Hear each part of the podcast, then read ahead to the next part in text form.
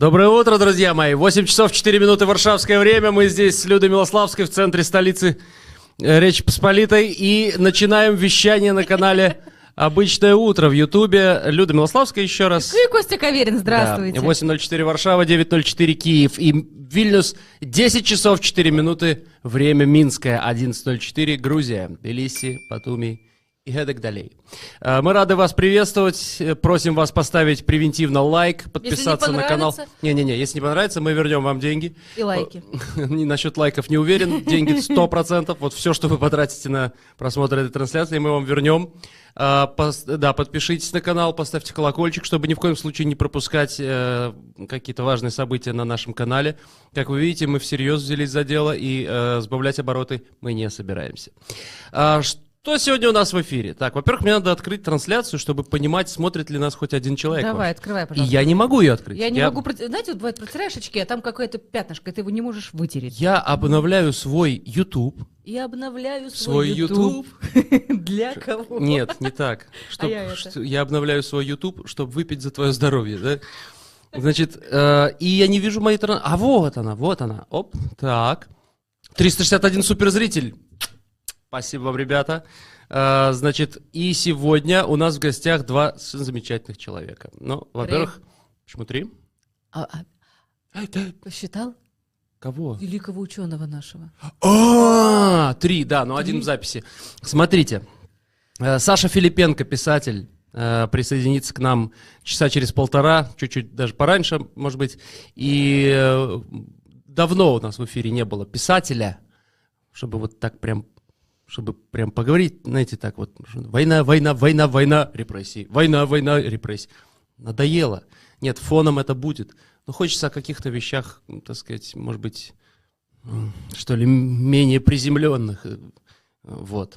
В общем, Саша Филипенко, прекрасно вы все его знаете, мы поболтаем. Если у вас есть к нему вопросы, напишите, как обычно у нас это бывает, большими такими буквами, капслоком. Филипенко. Филипенко, можно даже с ошибкой, но мы увидим, что вы написали Филипенко, и какой-то вопрос, Саша, можете задать без всяких проблем.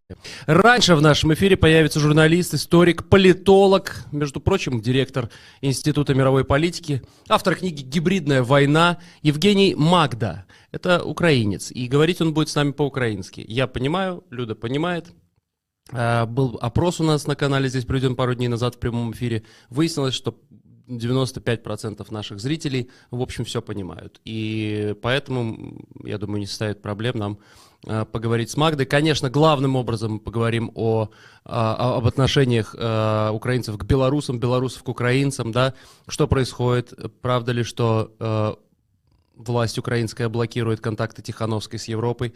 А, Правда ли, что украинская власть договаривается подковерно с Лукашенко?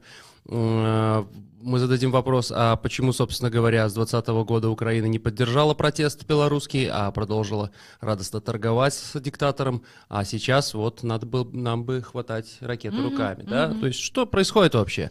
А, Потому что Магда изучала эти все вопросы, изучает. А, Будет интересная беседа. Я надеюсь, если у вас есть вопрос к Магде, напишите Магда большими такими капслоком. И Вопрос, можно уже без капслока, а... Да, да, чтобы мы просто видели. И наши редакторы тоже.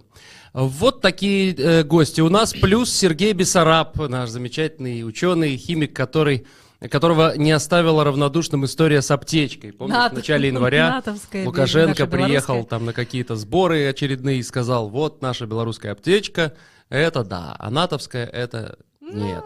И вот что-то что за аптечка такая, с чем ее едят, сколько там, э, сколько там и чего есть, стоит ли она тех денег, которые просят за нее сейчас. Ну, просто такой маленький, красивый эпизодик э, будет в нашей программе сегодня. Э, наши редакторы поговорили с Сергеем Бессарабом, он все четко, ясно разложил по полкам и э, в коротком видео расскажет об этом вам, да, о том, что это за аптечка такая. Что еще надо сказать? Надо еще сказать, что вы должны нам написать, откуда вы нас смотрите. Можем прямо А, сейчас даже посмотреть. Да. и- и Кстати, всех- кстати, по поводу Магды, э, почему я фридмановские эти интонации? По поводу Магды какая-то немножко- Нормально у тебя интонация, давай говори дальше. ну, Александр Фридман, наш друг, так и разговаривает. Э, около с- э, 70% процентов опрошенных украинцев, э, у около 70% опрошенных украинцев отношение к белорусам ухудшилось. Это вот тему, да, отношений Беларуси и Украины.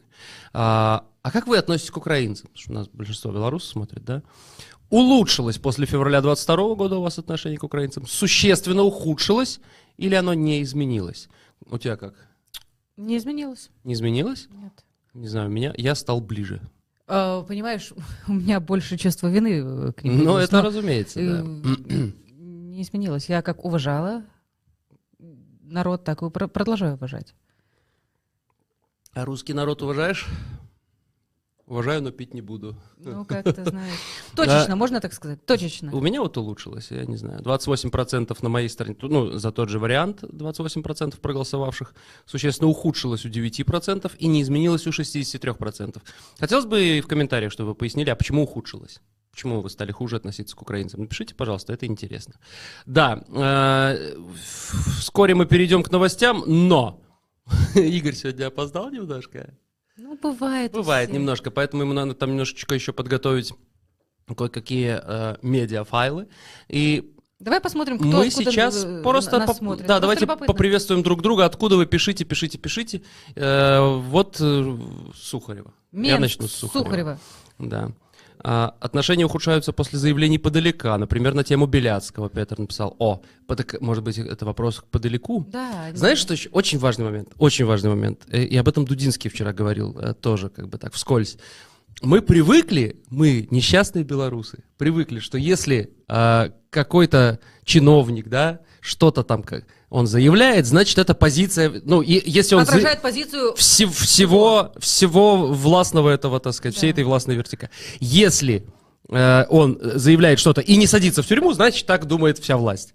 Вот. Потому что у нас по-другому нельзя. Да. Вот. А у украинцев Да, там трошки по-другому. каждый говорить красное, зеленое, синее, фиолетовое, белое, черное. Там Арестович одно, потом этот Говорите. Гончаренко другое, и там Подоляк третье, значит, Арестович на Подоляка, Подоляк на Арестовича, Гончаренко на Арестовича, ну, там, там так или иначе все кончается тем, что все атакуют Арестовича, но хотя бы это, хотя бы это, за этим там любопытно наблюдать, да, какое-то разнообразие есть, вот, поэтому э, по- после заявления Подоляка к украинцам отношение плохое, черт его знает. Мне кажется, что м, напрасно вы. Напра- Хотя я вас понимаю. Это я как, сам... это как, понимаешь, это как после действий Лукашенко одинаковое отношение к белорусам. Мгм. Не. Типа того. А, Борисов приветствует. Приветик в Борисов. Сер- Пушкинская. Сердце белорусской демократии, Пушкинская, да. А Вьетнам, это настоящий Вьетнам? Или это какой-то как Рио-де-Шабанейро, помнишь, называли? Ну, напишите нам Зидов. Э, Зид, Зхедов, что-то такое. Привитание с курорта у поудня Минского района. Привитание. Хорошо. А, Броды, рад приветствовать, рады приветствовать. Вітаночки з Владимира. глибокого. Так.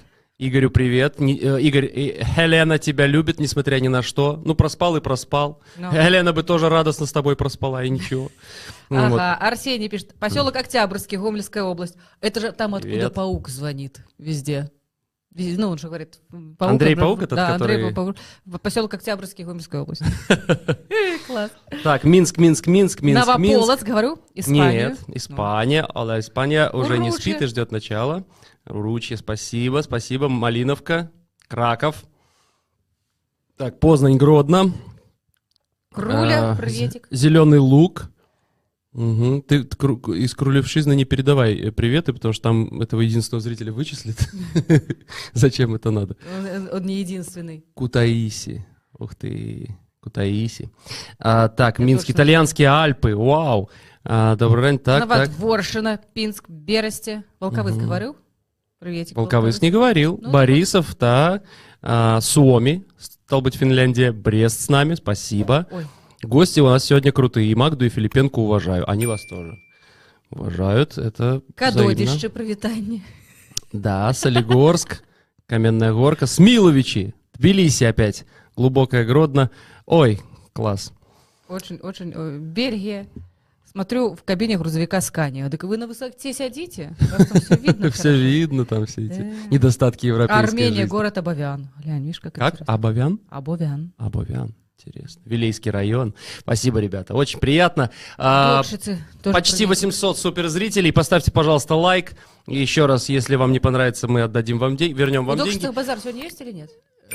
Значит, пока отвечают, давай мы давай мы все-таки перейдем к новостям, а то уже Давайте. 15 минут мы приветствуем людей. Ну, меньше немножко. Ну, смотрите. Начали позже. Но Эксперты ООН призвали допустить к стартам всех спортсменов из Беларуси и России, в том числе тех, кто поддержал войну в Украине. Они заявили, что правила одинаковы для всех атлетов, независимо от национальности. А спортсмены не должны занимать чью-либо сторону в конфликте. Спецдокладчик- спецдокладчики ООН по культурным правам и современным формам расизма это важно.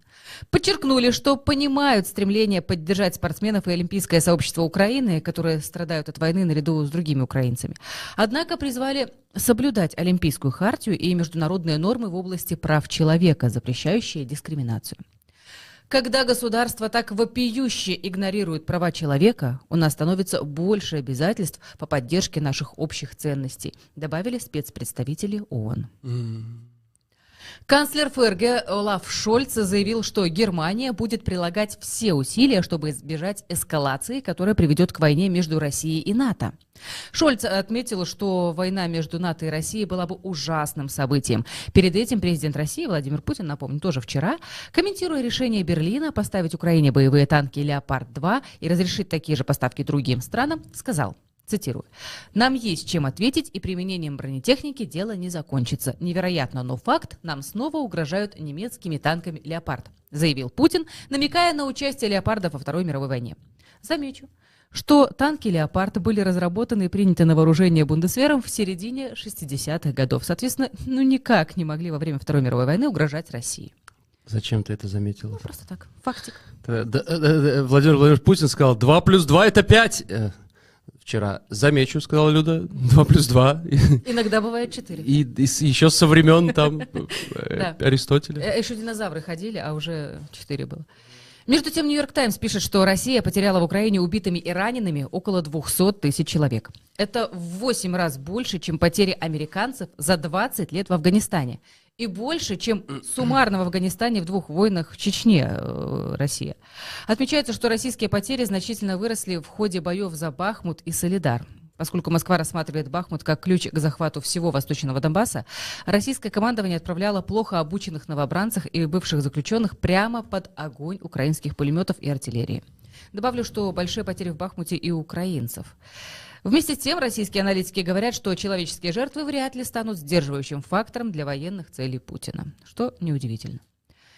Глава Еврокомиссии Урсула фон дер Ляйен тем временем пообещала Путину неприятный сюрприз к 24 февраля. Вчера в Киеве на брифинге с Владимиром Зеленским она сообщила о принятии 10-го пакета санкций ЕС против РФ в ответ на российскую агрессию против Украины. Она подчеркнула, что сейчас делается все, чтобы Путин заплатил за эту жестокую войну. И до того, как Россия начала войну, в ЕС говорили о цене, которую она будет вынуждена заплатить.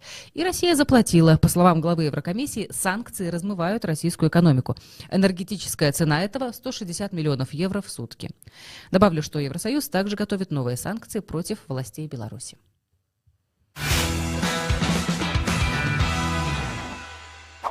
Нам передает... Рысь кошачья нам передает привет из Губазика. И там наши. Да, ну ты так помню, все, помню вас, рысенок. ты так все рассказала, даже не, не- Не, нечего. не убавить, не прибавить. Ну да, ну вот что, эксперты, независимые эксперты Организации Объединенных Наций по правам человека я прибавлю. призвали, что хочешь Ну, прибавить? вот, давай, ну, вот, э, Еще раз призвали Международный Олимпийский комитет допустить к международным соревнованиям всех российских и белорусских спортсменов, в том числе тех, кто поддержал войну в Украине. Да. Вот. Они говорят, мы, конечно, понимаем, что спортсмены украинские страдают с другими украинцами вместе, Да. вот когда это они же там и воюют, и все. Да. Вот, но надо же все-таки соблюдать какую-то олимпийскую хартию. Это говорят, а, еще раз повторю, спецдокла- спецдокладчики ООН по культурным правам и современным формам расизма. А что ж это за спецдокладчики ООН? Что они, кто это такие? Вот возникает вопрос. Слушай, ну интересно, современные формы расизма, есть же не современ... есть уже устаревшие формы, А есть современные а формы сволочи эти все Так вот, изобретают это- люди, все изобретают какие-то формы новые. Ну, Вот ну. эти вот люди, это независимые эксперты, которые назначаются Советом ООН по правам человека, они не получают зарплату и не выступают от имени организации, написано. Вот, то есть они э, говорят просто так, от души, без зарплаты. Ну так же не бывает, чтобы человек жил без зарплаты. Кто-то же ему платит зарплату. Почему бываешь? Господи, я два года так жил. Ну, кто-то же тебя... Мои, Откуда-то денежки мои капают. патроны! Мои э, люди, люди. Возникает вопрос, кто патроны спецдокладчиков ООН? Раз они могут так говорить. Ну как? Это да, это да. Э, вот видишь, нас тут редакторы новые. Редакторы наши нажимают на тему срача украинцев и белорусов. Нажимают так плотно. А интересно было бы узнать мнение еще народа по поводу спортсменов. Ну вот потому что у нас же было в вопросе, когда Соболенко выиграл Australian Open, было в вопросе, да, может быть, вы рады этой победе? И рады люди. Ну, Да, против Лукашенки и так далее, и так далее. И, но рады победе белорусски-то. Вот как вы относитесь к тому, что э, этих спортсменов... Вы- вот, вот мне интересно, вот будет Олимпиада, Париж, 24 год, вот выходит, Недосеков там прыгать выходит. Это как вообще? ну, потому что он в- вне политики. Не, потому- спорт ну, это просто спорт. Ну как Что не вот, понимаешь? что, и что он там будет, кто за тебя будет болеть? Ну как? Ты думаешь, некому? Вон целый губазик сидит, болеет. Ну как-то не ну знаю. не целый, я знаю, что не целый. Не знаю, странно. Ну ладно, э, давайте мы... В конце концов, все взаимосвязано. И отношения между спортсменами, и... Ты видела, э, как... э, Господи, как его фамилия? Ну-ка, ребята, напомните мне. Кто, кто, кто, кто именно? Э, Что- Футболист Малиновский. Малиновский, он за Таланту раньше играл. Естественно, я не помню, не знаю, кто это Да. такой. Единственные Малиновские, которых я знаю, это белорусы. Других не знаю. Вот Малиновский, значит, и он, это футболист украинский. Хороший, классный футболист. И он, значит, после какого-то матча А, понимаю. обнялся с... э, Ру- российским Мам- футболистом. не мама, кто там был какой-то, кто-то какой-то, это- Ну, э, какой-то русский. Русский шел. Короче, да, это это э, Головин. Нет, не Головин. А черт, не знаю. Головин кричат нам редакторы. С Головиным, да, подсказывает Игорь. А, Вот, э, Марсель Монако, да, французский чемпион. И он обнялся с ним так после матча, а потом вынужден был комментировать, что, э, да, А говорил, что, об- объяснил, что это было машинально. машинально. что Просто я- вот как все ходят, ходят вот. и уходят, и все привет, привет, и вот машина. А Головин такой тоже, знаешь, такой обрадовался. Во. А я Меня- посмотрела. Меня думаю, обняли. А в то же время, пишет Адам Мицкевич, в то же время фристайлист Кармановская ищет работу в IT. Вот. Нет, э, э, вот я, я, например, э, абсолютно не... Я не, нет, нельзя. Слушай, ну нельзя. Уже можно там иметь разногласия на, я не знаю, э, скажем, государственное устройство страны. Вот, допустим, Недосеков считает, что у нас должна быть парламентская республика. А вот Романовская Думаешь, он считает, знает, что у нас что должна быть президентская. И вот они поспорили где-то на дебатах, все. И Международный Олимпийский комитет может допустить и того, и другого, потому что, ну, в общем, в их споре ничего страшного нет. Ну, есть разные точки зрения. Когда а, одного репрессируют, я имею в виду там Романовскую, когда, когда э, в Украине убивают спортсменов, а другой конченый ублюдок, который поддерживает всю эту нечисть.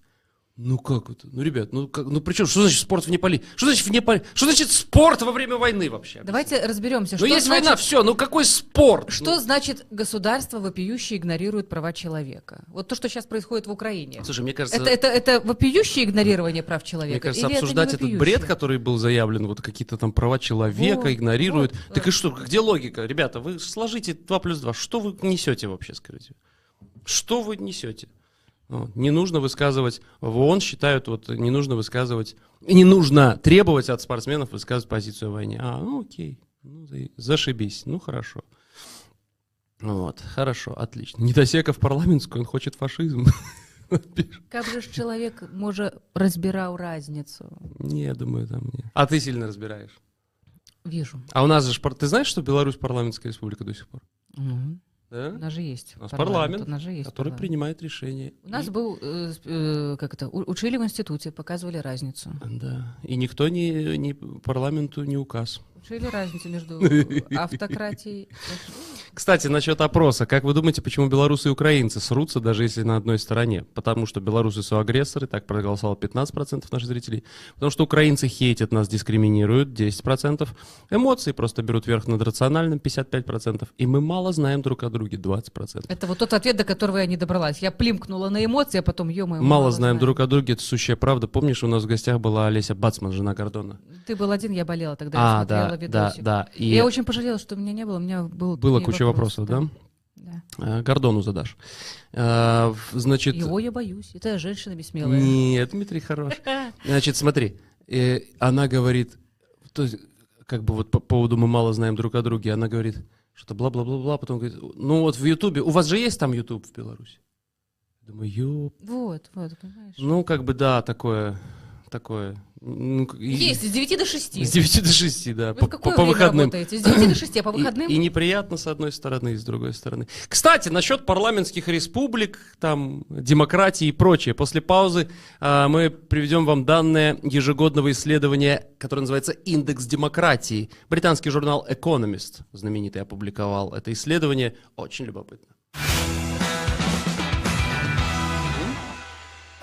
Очки протереть тебе Да, дать? На. протереть очки, дай. А то мне... А Что тебе с очками? Помыть надо. Не видишь ничего. Не вижу ничего. Аналитики британского журнала Economist опубликовали ежегодное исследование «Индекс демократии», в котором составили топ наиболее и наименее демократических стран по итогам 2022 года. Среди антилидеров рейтинга, я цитирую просто зеркало, или зеркало, или наш Нива, я уже не помню, где я взял. Среди антилидеров рейтинга, где ситуация ухудшилась сильнее всего, Беларусь и особенно Россия, которая, как отметили эксперты, приобретает многие характерные черты диктатуры. Приобретает, Приобретает, только сейчас начала приобретать. приобретает, да, приобретает радостно и весело. Я слушал, э, кто это сегодня, Чичваркина слушал, и у него спрашивает, значит, ведущий, как вы, что вы, как вот Ага. думаете, что будет дальше, там эти политические дела, Невзорову 8 лет дали заочно там и так далее. Чичваркин говорит, все нормально, А, значит, что будет дальше? Дальше будет священная война, дальше будет истерия, и они плавно перейдут к расстрелам. Вы даже заметить не успеете. Абсолютно согласен. Да. Так вот, исследователи оценивали уровень демократии в 167 странах на основе пяти показателей с максимальной оценкой 10 баллов. Избирательный процесс, это показатель, избирательный пр- процесс, плюрализм, а, то есть избирательный процесс и плюрализм, работа правительства, участие в политической жизни, политическая культура и гражданские свободы. Исходя из этих параметров, все государства в рейтинге разделили на четыре категории. Полная демократия, такая Творят, что хотят. оверсайз вообще. демократия, да. Несовершенная демократия, Ну, Что-то нельзя. гибридный режим и авторитарный режим. Ну, интересно, куда мы угодили? Да, как думаешь? Беларусь входит в последнюю группу, то есть авторитарные режимы, а также в число государств, где демократия за прошлый год обрушилась сильнее всего. За прошлый год. За прошлый год. Наша страна опустилась с 100 со 146 места на 153 место в рейтинге. Я бы сказала, много не потеряли. Но мне нравится цифра 53. Не цифра, а число. Или цифра? Число. Мне Цифра нравится это число три. 53. Да. Знаешь почему? Как думаешь? На таком автобусе ездил. Не. поч- Уважаемые зрители, как думаете, почему мне очень нравится э, число 53? А, 53 или 100? 53. Просто 53. Как вы думаете, почему? 53. Почему? Пока вы пишете, я Вот вам... удивительно, конечно. Да, не, не понимаешь, да? Ну, Сейчас как-то объясню. не, пока я пытаюсь и туда, и сюда. Сейчас объясню. Значит, мы опустились с 146 на 53, 153. на 153 место. А, 53 троллейбус знаю, Минск. Все. Другие государства в этой категории. Россия, Буркина-Фасо, Сальвадор, Гаити, Тунис, Ирак, Иордания, Мексика и Гонконг. Мы Ну, любопытная в компания. с друзьями, да. Согласно выводам экспертов, Мгм. лучше всего у нас обстоят дела с политической культурой. Мы набрали из 10, напоминаю, 4,38 балла. Со- сотых. 38 сотых балла. Однако все очень плохо с избирательным процессом и плюрализмом, по этому параметру мы не получили ни одного балла. То есть политической культурой, как бы, мы более-менее ориентируемся, за кого хорошо бы голосовать, да? Но нам не дают, поэтому там 4,38 баллов в политической культуре, а так 0 в избирательном процессе. Погоди, это же Сталин умер. Россия... Догадалась. А написал кто? Не знаю, сейчас посмотрим. Сталин помер. Да-да-да. Вот, я за О. что люблю зрителей. на- Возраст 53 года мне. Надо заканчивать с алкашкой, конечно. Конечно, человеку. Да-да-да-да-да. И смотри, размер получше. 55 шапки. выглядит на 53. Э, Да. Холодное лет 53-го. Ну да, да, Сталин умер. Да, да, Видишь, да. Я сразу как-то... у меня- Как мне- У меня, понимаешь, как то, о чем сразу... Я сразу о, о том, что напоминает, с чем... Я... Ну вот, видишь, а люди... Спасибо вам, друзья мои. Спасибо вам, вы, молод- вы молодцы. Я вот прямо аж радуюсь, радуюсь я, что вы на одной волне со мной. Угодили на одной. старику. Угодили старику. Ой, Сейчас заплачет домой ей-богу, да. Ну все. не, в смысле, не все. со Сталиным все. Дякую богу. Причем Это так, Причем- так Хрущев сказал, о, не Хрущев, этого, этого. Хрущев, Хрущев. Они же там собрались, а он, Берия, леж- Берия, а он лежал Берия, в куче говорит. дерьма и в, в моче. Берия говорит, э, слава богу, дякую богу, все, Хрусталев машину. Да-да-да. Вот. И, и, и когда, значит, были вопросы, что, что делать, э, Лаврентий Павлович, посовещавшись с товарищем, сказал, да, немножко еще подождем. Не будем торопиться. Ой, какое, какая радостная история. Вы Вот. смотрели Хрусталев в машину? Не, не учи плохому. Сегодня пятница, еще, не дай бог, на выходные Ну, я, я помню, посмотрела. Ой, лучше бы я не смотрела.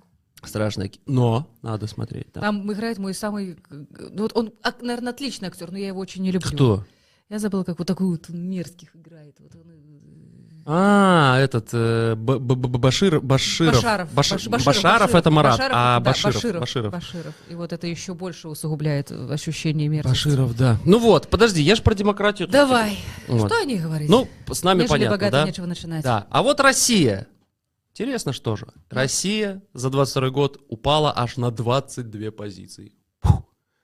До 146 места, которое занимала раньше Республика Белоруссия. Мы любезно уступили. Мы любезно уступили и откатились еще ниже. Ты представляешь? То есть мы еще ниже России в этом рейтинге демократии. То есть в России демократии больше, чем у нас. Россия большая. Там можно, наверное, забежать куда-нибудь в тайгу, Ты понимаешь, есть ходить и еще... кричать белкам «Демократия!» И тебя никто не будет. Демократия. Девять. 9 на 12. Я еще вот такое мнение слышал тоже, что... Дали мне 15. Вот представь, э, в России же остается, например, Пивоваров со своей редакцией. Остается. Да, делает что-то там как-то, ну, понятно, как-то не сказать, но остается и делает. И кто-то говорил, что, э, что вот в Беларуси, э, если бы был такой канал пивоваровский, он бы уже сидел с июля 2020 года и сидел бы плотно и... и- Превентивно. Да. Как А, Тихановский. вот, а у них там еще как-то как-то это работает. Как-то это работает. Они где-то там инагентов лепят кому-то что-то. Ну, как-то каким-то образом это работает. А, в этом контексте обсуждался Пивоваров и Собчак канал. Мгм. Ну, Собчак это, по-моему, как сказать, вне добра и зла. Вне границ. Я, я очень понимаю, как можно... Кто смотрит Собчак? Ну, ладно. А, вот, на 22 пози- позиции упала э, э, Россия. И, как сообщают эксперты, экономиста, на это, на низкий уровень демократии в РФ повлиял целый набор факторов. Мне нравится формулировка. Целый набор Целый там был. букет. Я думала, один. Целый букет. Один, Среди, а их там них целый набор. имперское мышление, давняя традиция подчинения граждан государству, психологическая травма после распада СССР и чувство унижения от потери статуса сверхдержавы, разгул преступности и коррупции в 90-е, путинская политика по откату демократических норм и попытки восстановить Россию как империю. Это очень интересная история, вот э, давняя традиция подчинения граждан государству. Я недавно пересматривал э, про прогулки с Бродским, такой есть фильм. Он говорит, Ну. боже мой, самая, самая большая беда вот России — это какое-то просто патологическое неуважение друг к другу. Чуть вдруг ты стал там на ступень, неважно, у тебя там вода есть сегодня, а у соседа нет, тебя топят, а у соседа нет, ты уже выше на ступенечку, и ты уже как бы вот можешь его, помнишь, как в Кинзадза, ты можешь ходить и плевать на них в розовых, в малиновых штанах, я буду ходить и плевать на вас. вот они уже могут друг на друга плевать. Почему это, как это, вот кто это вбил, что произошло. Ну вот. А еще, кстати, он говорил, что э, рез- результат, это тоже очень интересная мысль, но это и нас касается тоже, результатом всего того, что происходило э, на территории, э, вот, ну, на нашей территории тоже, да, территории России в 20 веке, должно было бы стать взаимное сострадание. Вот результат. А, вы, а стала ирония. То есть вот это подхихикивание, да, я же помню, э, это же прям вот в воздухе носилось, когда в 90-е годы, когда только, ну, я был малой, мне было там, там 10 лет, Да. 11, 12, вот, конец Середина 90-х, 90 13, конец. да. да. Я очень хорошо помню, даже у своих, вот, а, как бы от, от, от отца это исходило, и от окружения его, от взрослых людей. Пренебрежение всем, кроме вот бабки. Да? У вас такое было? Ну, так вы в глубоком жили. Ну вот было, да боже, не только что это в моей семье, я же видел это повсеместно. Ну, А, вот Неужели тебя не учили с детства? Что главное, чтобы... на это была мама. То Ну, все сказки Андерсона там, и потом уже эти все Платоновые. что деньги, конечно, хорошо, но важно. на это была мама. Душа, честность, справедливость. Вот это над всё. этим похихикивали. Так это мы же во дворе у вас, Как-то, нет, ведь, ну, Людка, ну это же был, ну, ну, послушай, на телевидении над этим похихикиваю. Как-то так, да-да-да-да, да-да-да. А вот у меня малиновый пиджак, понимаешь? Вот же о чем я. Вот, вот как-то... И все это в итоге, да, видим, во что, во что вылилось. Хотя все равно странно, ведь, ведь, ведь, было, был доступ к информации, было много хорошего. Не знаю, не знаю. Ладно, хрен с ней, с этой Россией, хотя, ну, Я думала, сейчас скажешь, хрен с ней с этой демократией. Нежели богато. не надо и начинать. Да, А, себе. Нет, хрен с ней, с Россией. А, Интересно еще в этом рейтинге, где Украина, например. там. Давай. Украина находится на 87-й строчке. Еще раз, И это русские в- 146 мы 153 Это неудивительно. Это в- куда угодили украинцы? А украинцы это не авторитарно, это гибридный режим. Гибридный то есть, режим. если есть абсолютная, ну, то, э, как это там Абсолютная было? демократия, Не, не абсолютная. ограниченная какая-то там была демократия? Э? Есть полная демократия, несовершенная Ага. демократия, гибридный режим, и мы в подвале авторитарный. Вот, украинцы находятся сейчас в стадии гибридного режима, по мнению специалистов британских из Economist, я напоминаю. Вот, э, 87-я строчка, и немножечко ухудшила позиции за 22 год. Э, Объясняют это тем аналитики, что в результате введения военного положения, в результате войны, в стране ущемляются права и свободы граждан, политических партий и СМИ, и такие чрезвычайные меры неизбежно приводят к снижению уровня демократии. Ну, это такое вынужденное Ну, вот это снижение понятно, уровня да, демократии. да, да. А, Где много белорусов? Литва, 39 место. Латвия, 38 место в рейтинге д- демократическом. Польша, 46 место. Все эти страны считаются несовершенными демократией. То есть твори, что хочешь, но аккуратно. Аккуратно. Окна не В десятку демократических стран, демократичных Ага. стран мира, в десятку вошли Норвегия, Новая Зеландия, Исландия, Швеция, Финляндия, Дания, Швейцария, Ирландия, Нидерланды и Тайвань. Ты был Тут- где-нибудь там из этих, в од- в одной из, этой из этих стран? В Швеции только заездом. на заезд? У меня все знакомство со Швецией, это было то, что я в Икее купляла что-то. Ну и все, это единственное мое путешествие было. Ну, интересно. Кстати, вот в любой Ис- стране. Исландия, я так хочу в Исландию. Знаешь, э, они же там живут, вот Потоптать загадочную нефтяную мантию? Да, да, да. Э, У них там, э, они, вот исландцы особенно очень интересный народ, они же на отшибе э, считаются как бы на отшибе цивилизации. И очень характерно для понимания, что такое исландцы, в принципе, посмотри- пос- очень хорошо посмотреть какое-то кино исландское. Блин, я так его обожаю, там такой юмор. Э, есть такой фильм «Ной Альбиной», «Ной, Ной Белая ворона». Не, не Там про смотрела. парнишку. Ну да, он такой артхаусный, но он, кла- он классный фильм э, из 2000-х. Там парнишка такой лысый, такой... но- Альбиносик? ной. А? Альбиносик? Альбиносик такой все. Значит. Исландская деревушка, которая Не шмилая такие, под, хорошо. под, э, каким-то там вулканом. Да. Там, там лавина потом сходит, он, вот твою мать, зажигалку там. Ну, вот такие. И там есть эпизод, когда он, значит, берет ружье, заходит в банк, наставляет на кассира, девушка там, говорит, женщина, я уже не помню, давно смотрел, типа, отдавайте мне всю выручку. И она ему, ной, ну ёб. Господи, заходит полицейский, отбирает у него ружье и говорит, слушай, ну иди ты домой, что ты делаешь? Он вышел, постоял, почесал лысину свою, вернулся, я хочу снять все со своего счета. Ну то там вот, вот такой уровень отношений. И поэтому они, наверное, демократичные, да, очень. Чрезвычайно, потому что им там не, не до, не до диктатуры. Какая там диктатура, они все друг друга знают. Ну вот, э, это что вверху рейтинга, что касается, да? А что внизу? Северная Корея, Мьянма, Афганистан. Вот такие. То есть мы туда стремительно Что ж, стремительно. Если по всему миру, вообще такая тема интересная, так вот остановиться, просто оглянуться, оглядеться и посмотреть, как вот мир живет. Аналитики экономисты пришли к выводу, что почти половина населения планеты, 45,3%, живет в условиях той или иной формы демократии. Причем полная демократия есть в 24 странах. А в этих 24 странах проживают лишь 8% людей всего мира. Более трети, 37 почти процентов, живут в условиях авторитарного правления. Главным образом в России и Китае. В целом, с глобальной точки зрения, 22 год назван разочаровывающим для демократии, несмотря на небольшое общее улучшение благодаря отмене жестких коронавирусных мер. Вот такое исследование, мне кажется, было интересно поделиться им. Да, спасибо.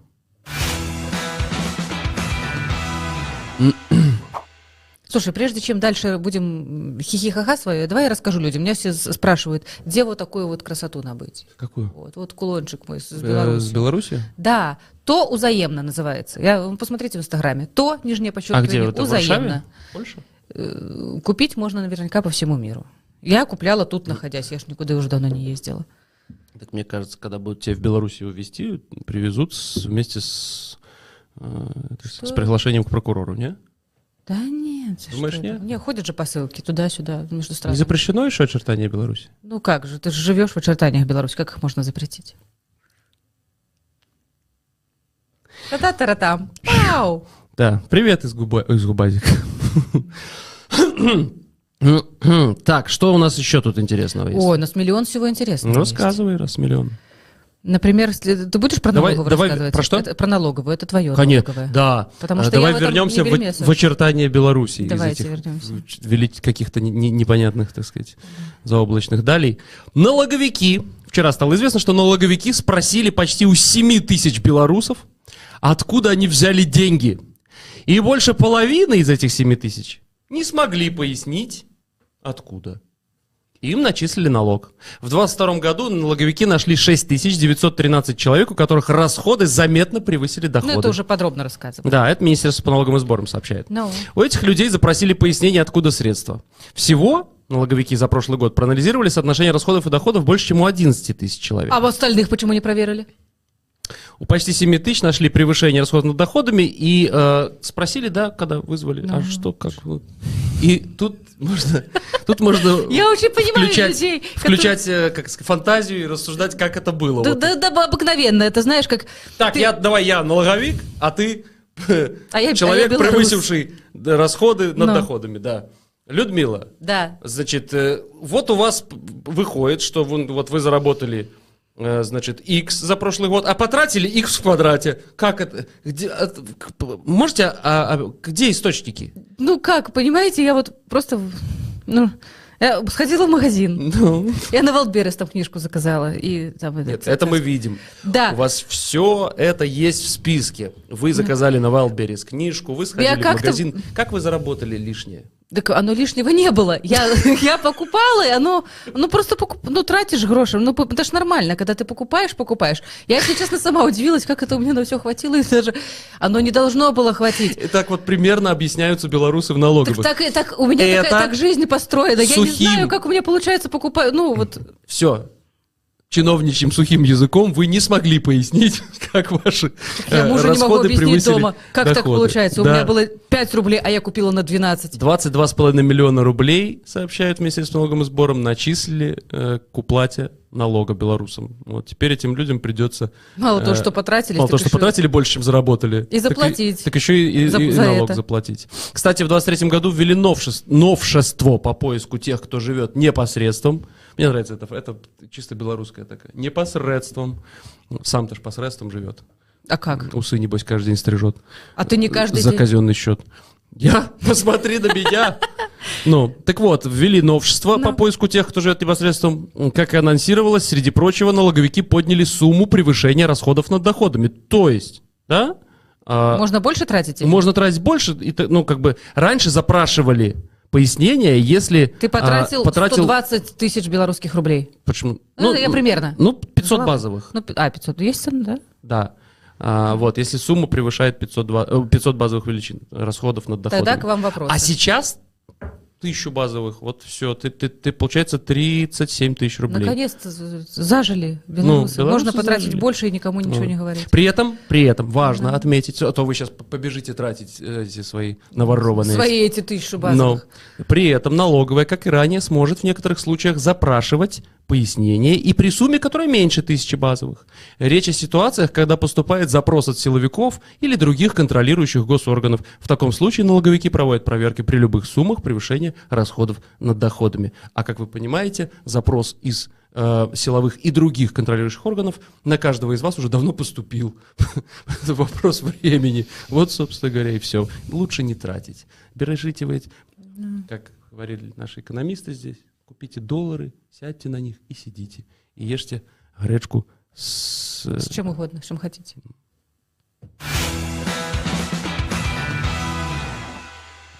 У нас здесь вот небольшенький островок демократии, мы не можем вам приказать, с чем есть гречку. Ну, лайк поставьте, пожалуйста. Да, это будет Не понравится, здорово. вернем деньги. Мне нравится эта формулировка. Без всяких разговоров. Значит, э, да, у нас на связи, нам подсказывают, что уже у нас на связи есть наш первый гость, и это радостное событие. С удовольствием переходим к нему. Доброе утро. Доброе утро, добрый день. Доброе раніце, доброго ранку. Доброе Да, день. здравствуйте. Журналист, историк. Я представлю сейчас вас. Журналист, историк, политолог, директор Института мировой политики и автор книги «Гибридная война» Евгений Магда, э, украинец. Вот это самое... Я ще додам е, те, що я автор книжки Гібридна агресія Росії Уроки для Європи, яка 4 роки тому опинилася в руках у Лукашенка. А як вона там Добровільно. опинилася? А хто йому... А була його зустріч з пресою, і ваш колега, журналіст Єврорадіо Змісер Лукашук, якому я залишив цю книжку перед тим за кілька місяців, вирішив вручити її просто під час. Ну тоді ж було це ж був 19 рік, так? Ага. Е, початок 19-го року, така е, пом'якшення там відлига. І е, Лукашук вручив книжку. Е, по російських телеграм-каналах пробігла ця фотографія, колгоспник з книжкою. Тому це було смішно. Послушайте, Евгений, я не читал этой книги, а там э, вы вот сейчас уже с- с- из 23-го уже года видите, э, что Лукашенко, э, Лукашенко, может быть, э, как-то воспользовался какими-то вашими там наработками, советами и З опытом? точністю до навпаки. Е, не, не, не секрет, що я до подій 20-го року говорив, що Лукашенко гібридний союзник України. Ну тому що були моменти співпраці, але після масових протестів, які зрозуміло чим закінчились, я Лукашенка так не називав. І зараз скажу, що він співучасник російської агресії проти України. Я вважаю, що він разом з Путіним має сісти на лаву підсудних після перемоги України над Росією. А чем могла быть полезна Лукашенко ваша книга? Ну, не лише Лукашенко. Насправді, сучасна війна вона не стільки за території, скільки за наші з вами мізки. Я дивлюсь вам, е, я можу перейти на російську, мені не важко, а якщо вам буде краще. Як я вам просто знаю, що в, Біл...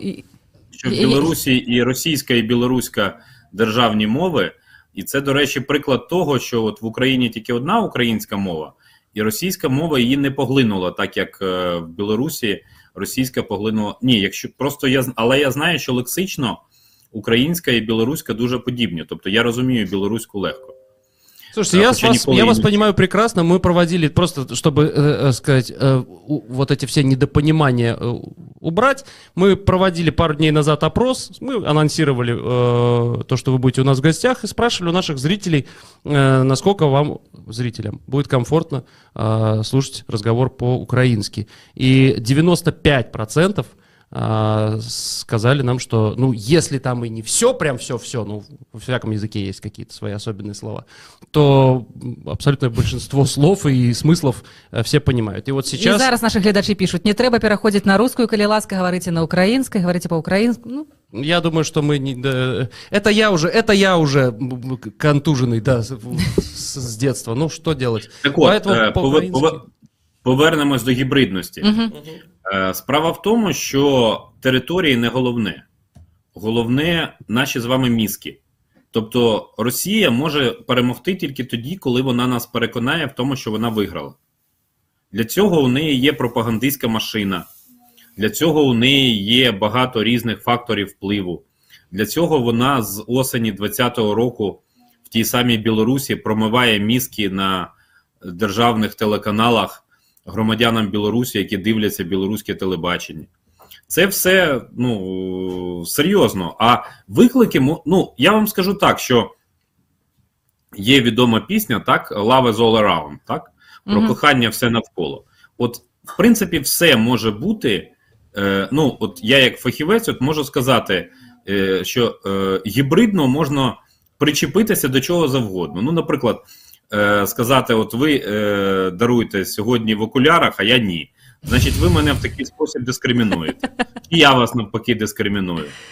Тобто, е, насправді, ну, за певного наявності певного механізму, це дуже актуально. І якщо для України вже майже рік на порядку денному виживання, виживання в війні, в реальній війні, в якій гинуть люди, то для інших європейських країн і Білорусь, безумовно, серед них, це саме гібридні виклики. Тобто, насамперед, питання власної історії, питання власної культури, питання власного майбутнього, питання в тому числі ставлення до Росії, тому що вони в цьому сенсі, е, ну знаєте, як ревнивий чоловік, такий собі геополітичний Отелло. Тільки зі мною і ні з ким іншим. Лукашенко може це подобається, але мені здається, що багатьом білорусам ні. Ну, в общем, вам правильно кажется. Э, Сейчас мы нашли фотографию, как э, Лукашук передает книгу Лукашенко. Боже мой, это могло быть. Лукашук передает книгу Магды Лукашенко. И ему за это ничего И не ему было. за это- и его за это не уходит такой, расстреляли. посвистывает, картуз потерял, не разыскивает. Покажите фотографию, пожалуйста.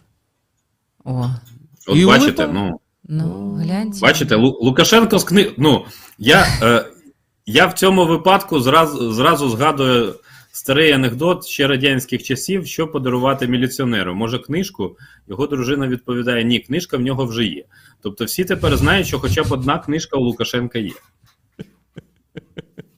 Как минимум.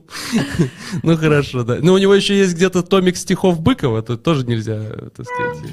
И, Ну і э, ще одна книжка має бути з радянських часів. И еще есть э, труды с Кариной, Петер... э, знаменитые труды из Петер... эпохи Да, Петербурга. Да, когда с Кариной. петербургский, этот него труды. период. Вот. Э, ладно, хорошо. С, э, с этой вот историей гибрид... У меня вот такой вопрос родился, пока вы говорили. А можно ли э, построить стену с Россией, с этой империей страшной? Вот мне и таким, как я, белорусам, можно ли построить стену, написав там по-русски? С моей стороны вход воспрещен. А, можно ли ненавидеть знаете, Россию по-русски? Я е, вважаю, що стіна неефективна в сучасному світі. Ну, ми ж розуміємо, що е, велика китайська стіна це спадщина тих часів, коли технологічно просто важко її було обійти. Я розумію, що гру тронів багато людей дивилися, багато людей читали, але зараз е, е, війна за мізки, то має бути не стіна. Я вважаю, що рецепт миру це демонтаж Росії. Треба вже дати Росії можливість народам, які там живуть, реалізувати право на самовизначення, щоб башкіри жили в окремій державі, татари в окремій, ненці, чукчі і інші в окремій, е, народи Північного Кавказу, їх там достатньо велика кількість так само. І це буде серйозний рецепт для того, щоб зникла агресія на євразійському континенті. Я думаю, це цілком реалістично. Ну, смотрите, буряты же воюют. Ви знаєте, е, я був е, в липні 22-го року. е, В Празі був конгрес народів Росії, де якраз говорили про ці речі. І я там говорив про те, що нам треба думати про Росію післязавтра. Е, якою вона, бо завтра буде українська перемога, а післязавтра треба думати про демонтаж Росії. Люди воюють з російськими паспортами і не лише з російськими паспортами. Очевидно, є ті, хто має формально українські паспорти, кого загребли, можливо, по мобілізації на окупованих територіях. Але люди воюють не від хорошого життя. Люди воюють часто тому, що у них просто немає грошей для того, щоб воювати по-іншому. От ви сказали, буряти воюють. Ну, це, це правда, і чеченці воюють, там, і дагестанці. Ну, в принципі, е- були дослідження про те, що мобілізація проход, проходила, як правило, в найбідніших регіонах Росії. І це не дивно. Ну, тобто, Москву і Петербург вона торкається набагато менше, ніж якісь. Е- Околиці Російської імперії, вибачте, Російської Федерації.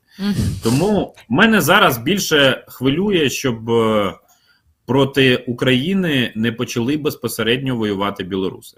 Це, це чесно, це питання, яке я коментую з 24 лютого, і я сподіваюся, що, попри те, що з території Білорусі летіли ракети, попри те, що з території Білорусі зайшли російські війська, прямого військового зіткнення між українцями і білорусами не буде. Тому що таке зіткнення, наші відносини, які зараз ну, не фонтанують доброзичливістю і оптимізмом, вони будуть відкинуті на десятиліття вперед. Ви знаєте, я для себе такий рецепт знайшов, що якщо це стане, ну треба ж різні варіанти дивитися, і в тому числі варіант, а якщо це станеться? Якщо це станеться, то тоді нам будуть потрібні настільки масштабні економічні успіхи, щоб наші народи просто могли це питання ну, відсунути на другий термін, на другий план даруйте, е, думаючи про те, на що витратити нові гроші. Це надзвичайно непросто. Тому простіше не не натравлювати білорусів на українців. Це, Це більш правильно і більш далекоглядно. Смотрите, э, в 2020 году белорусы, по-моему, четко, внятно дали понять э, и Лукашенко, и всему миру, что большинство, абсолютное большинство населения страны против Лукашенко. Это то самое население страны, которое объединено общими ценностями, и ценности они эти сохранили и пронесли, неважно, будь то уже э, после закручивания гаек они там в эмиграции или внутри страны, они сохранили и принесли их до 22 года, до февраля 22 года. То есть, про простая логика, э, абсолютное большинство белорусов, мне так, это мы не можем знать точно, но по ощущениям, э, разумеется, в этой войне за Украину. Разумеется.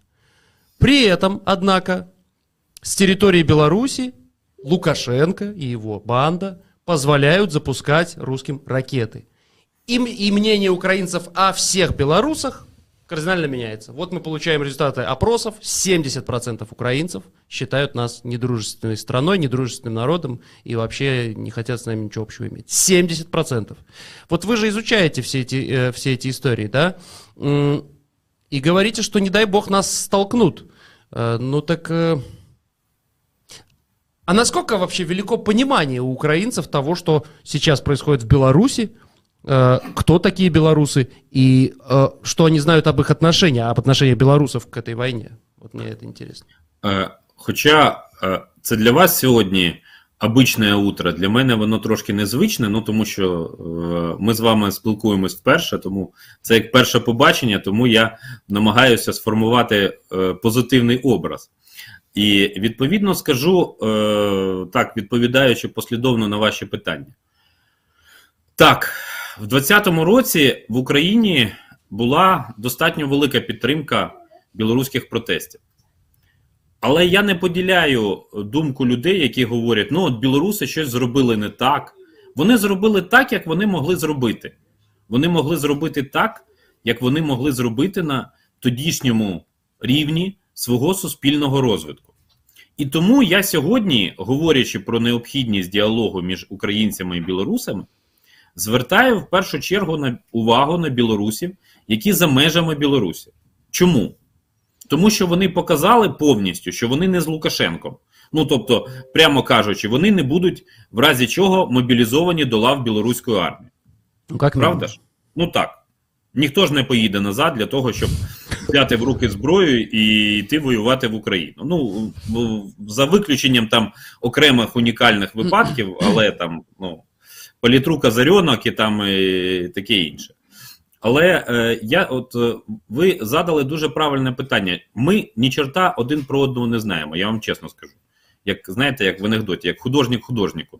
Тому е, у мене щось зранку таке анекдотичний дещо настрій, і е, я згадав інший анекдот, чим відрізняється оптиміст від песиміста. Коли песиміст говорить, гірше вже бути не може.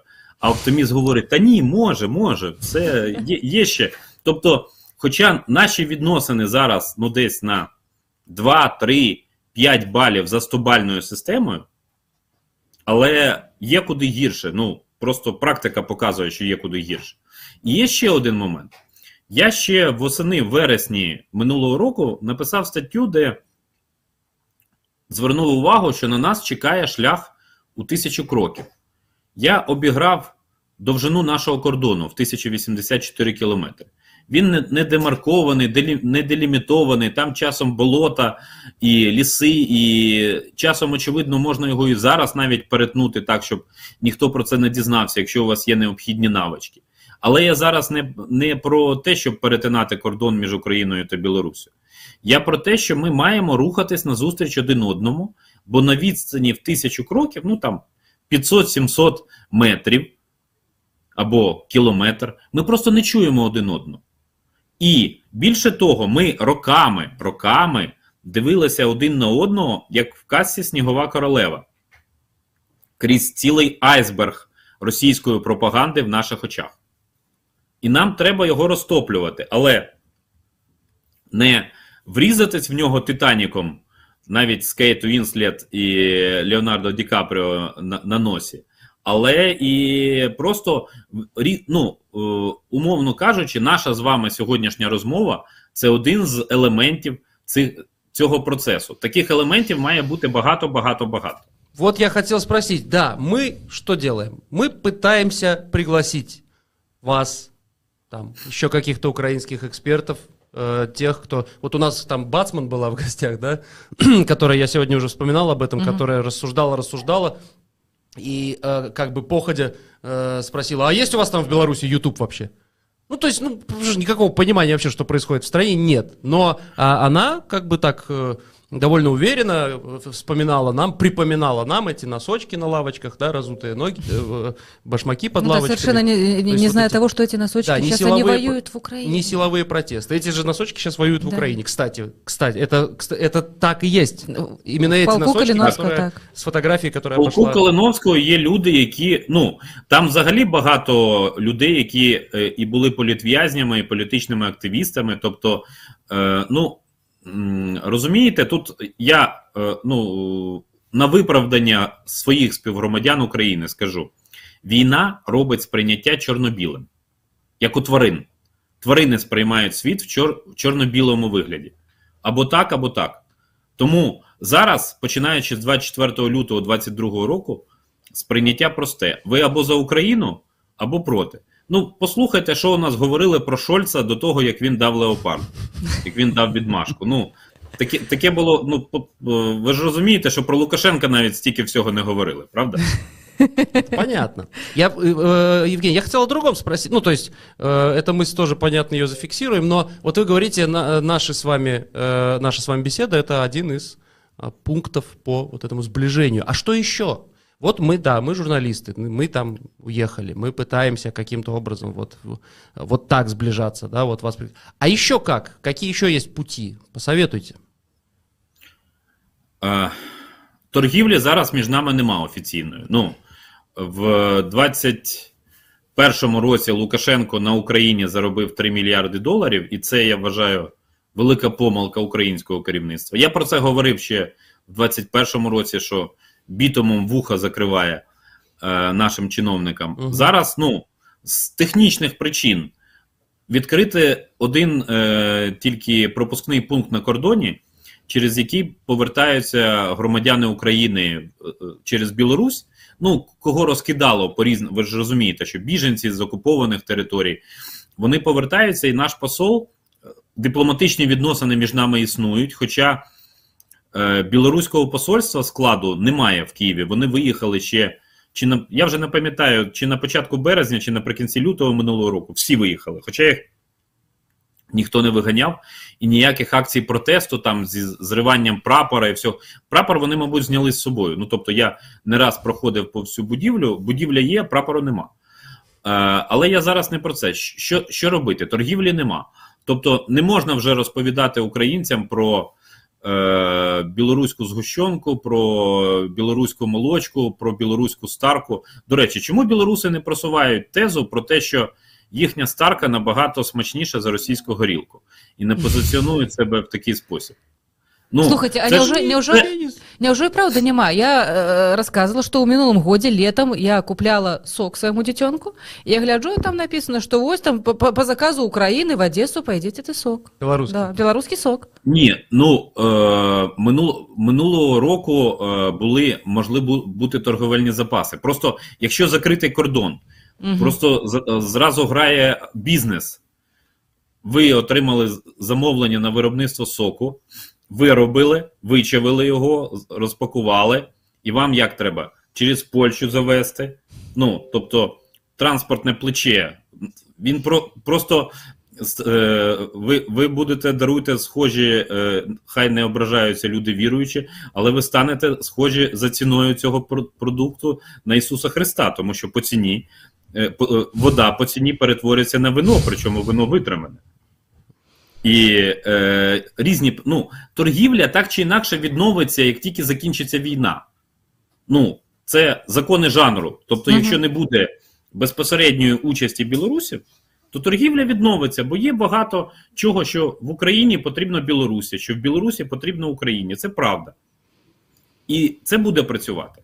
Ми маємо більше знати один про одного. Ми маємо більше говорити один про одного. В грудні був форум білорусько-український у Львові. Вперше він відбувся такий, от е, і це, знаєте, було два дні е, таких насичених розмов. Я вам скажу, я ну, на різних заходах е, брав участь і на цьому форумі. Просто там правила House, я не можу розповідати, хто що говорив, але я вам наведу приклад, і ви, як досвідчені журналісти, розумієте.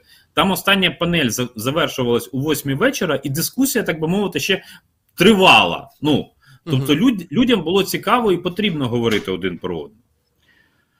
Нам треба читати білоруські книжки в Україні, а Україні в Білору... ну, тобто, от я, наприклад, нещодавно буквально в Фейсбуці написав: а давайте підкажіть мені, що почитати про для того, щоб краще розуміти білорусів. Ну, я вважаюсь в Україні одним з експертів. На жаль, нас не дуже багато, знаєте, але, але ми стараємось. Тому кожен, кожен по-своєму. Я, я так розумію, що в Білорусі швидше за все аналогічна ситуація. Тобто, я, я не вішаю на Білорусі всіх собак і не кажу, що ви всі винні. Ви, е, я вважаю, що Україна не приділяла достатньої уваги взагалі своїм сусідам після 1991 року. Тобто, у нас дивились до 2014 року, що там скаже Москва. Мгм. Ми уважно слухаємо. Мгм. Що скаже Вашингтон? Що скаже Брюссель?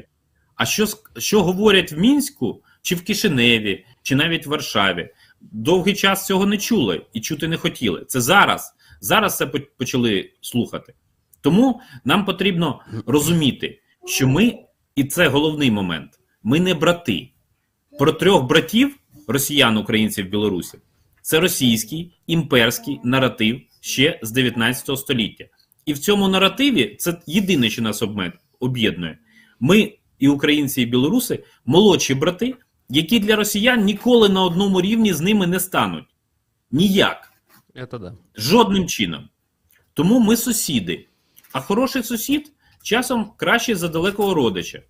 Тому нам треба шукати різні можливості для порозуміння. Я готовий говорити не тільки з вами, я готовий говорити ну, з достатньо великою кількістю людей про те, що нам потрібно порозумітися. Ми повинні цим займатися предметно.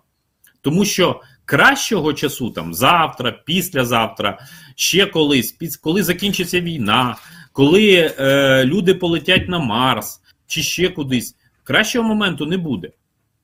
Ну вот давайте говорить. э, м, Понимаете, до нас долетает из Украины. Просто, чтобы вы понимали, база такая. Мы, ну вот мы, ну вот мое окружение, семья, там, я не знаю, друзья, знакомые, коллеги, мы целиком и полностью за Украину. Мы понимаем, за что идет эта война. Э, И так было с 24 Нет, так было с 14 года. Да. Вот, ну, как есть. От бачите, Но- ви зараз сказали з 14-го року, і це оце серйозний крок на зустріч українць, пересічному українцю. Тому що я вам чесно скажу, що до 24 лютого 22 року не всі в Україні розуміли, що йде війна. Мгм. Розумієте? Понятно, Тому що тоді можна було, ну там е, хто Крим, ясно, ну е, кримчани, там хтось залишився, там хтось виїхав. Це е, ну там, там, там не, не було практично жертв, одиничні жертви, і це не сприймалося як війна. Донбас вже сприймався більш серйозно, але теж кілька сотень кілометрів від Києва. Тобто, можна сумнозвісний Ізюм е, був тоді довгий час місцем, де починалася зона АТО чи е, операції Об'єднаних Сил. І відповідно могли люди говорити: та ні, ніякої війни нема, ви нам все вигадуєте. Мгм. А починаючи з 24 лютого, все дуже просто. Ракета, чи бомба, чи снаряд вони можуть прилетіти в будь-який будинок. Того, хто Мгм. голосував за Зеленського, того, хто голосував за Порошенка, за Тимошенка, того, хто каже, що Лукашенко класний пацан, того, хто десь під подушкою любить Путіна. Ну це ж не роз- війна ж в цьому сенсі не вона, вона прийшла в усі українські будинки. І тому зараз у нас, от ви сказали, 95% за те, щоб я говорив українською, а у нас 97% вірять в Збройні Сили України.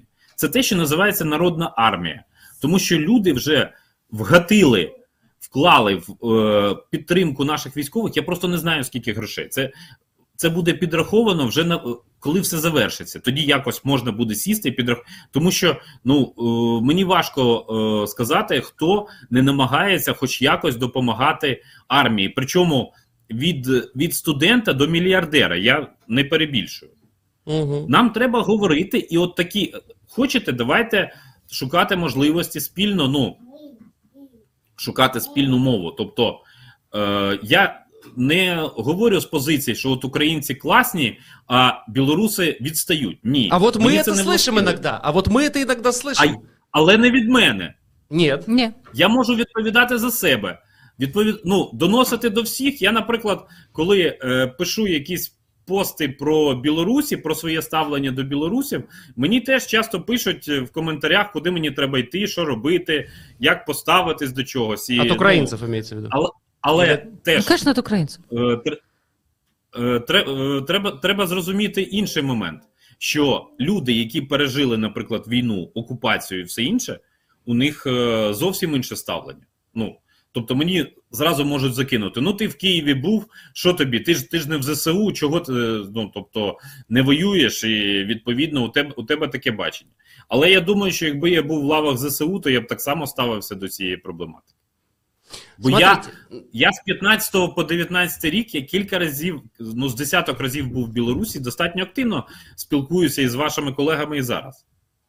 Ну, это вот частная ваша история. Я вот э, продолжаю эту мысль, да, вы остановились так на 2014 годе. Ну, кстати, вы говорите, не всем украинцам было понятно, что эта война началась, и вот как война именно в 2014 году, не говоря уже о белорусах. Но, тем не менее, многие понимали.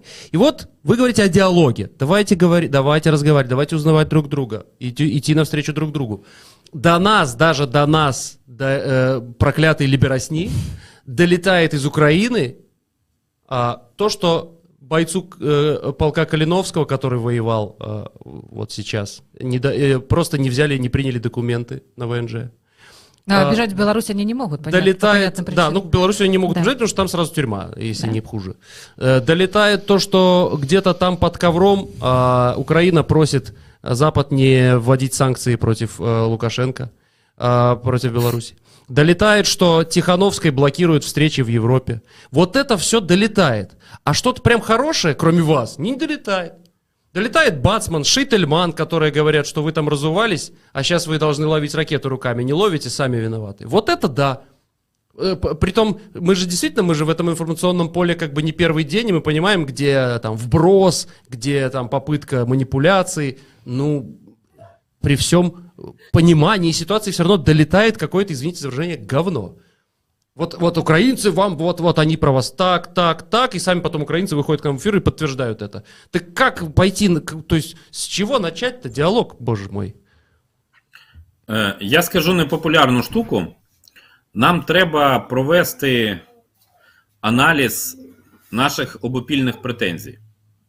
Ми маємо, знаєте, як проводять переоблік, е, таку, ну, зрозуміти, в чому от сісти спочатку закритим колом, нехай невеликим, і сказати: от білоруси вважають так, от є такі-то претензії, українці вважають так. Ага, ми їх виклали на папері. Знаєте, як психологи радять Ну, да. виклав проблему на папері, тобі вже полегшало. Потім пішов з нею кудись, і там цей папірець викинув, і все стало ще краще. Але нам треба не викинути, а шукати інструментальні моменти рішення. Я зі свого боку намагаюся, роблю і ну просто мені поки нема чим особисто похвалитися, крім виступів в індивідуальному розряді, да, як там в е, якійсь там, де людина як спортсмен виступає сама. От коли буде хоча б це як естафета, коли четверо, наприклад, біжать і один одному передають білоруський порядок денний, тоді я вже скажу: ну ми зробили більше. Коли буде команда, яка може поїхати на чемпіонат світу там з футболу, ну спочатку там з гандболу, да, чи з баскетболу, а потім вже з футболу, а потім це може бути вже щось інше. Тому це процес. Я так звик, що я відповідаю насамперед за себе. Я ще раз повторюю: я не вважаю себе вправі вчити білорусів, поляків, євреїв, кого хочете. Я ні, е, тому що я вважаю, що починати треба з себе, конкретно з громадян України. І ти, їм можна говорити про якісь речі. Я намагаюся робити, я намагаюся доносити. Нам цього не вистачає, тому нам потрібен рух з обох боків. Коли у мене будуть е, можливості сказати, що от я щось організував, і ми будемо рухатись вперед, я вас запрошу, чи ви скажу, давайте, от ми з вами говорили там 3 лютого, давайте ми там так інший день поговоримо. От ми, ми зробили те-то, те-то. От я розумію, що той форум, який був у Львові, він був правильний.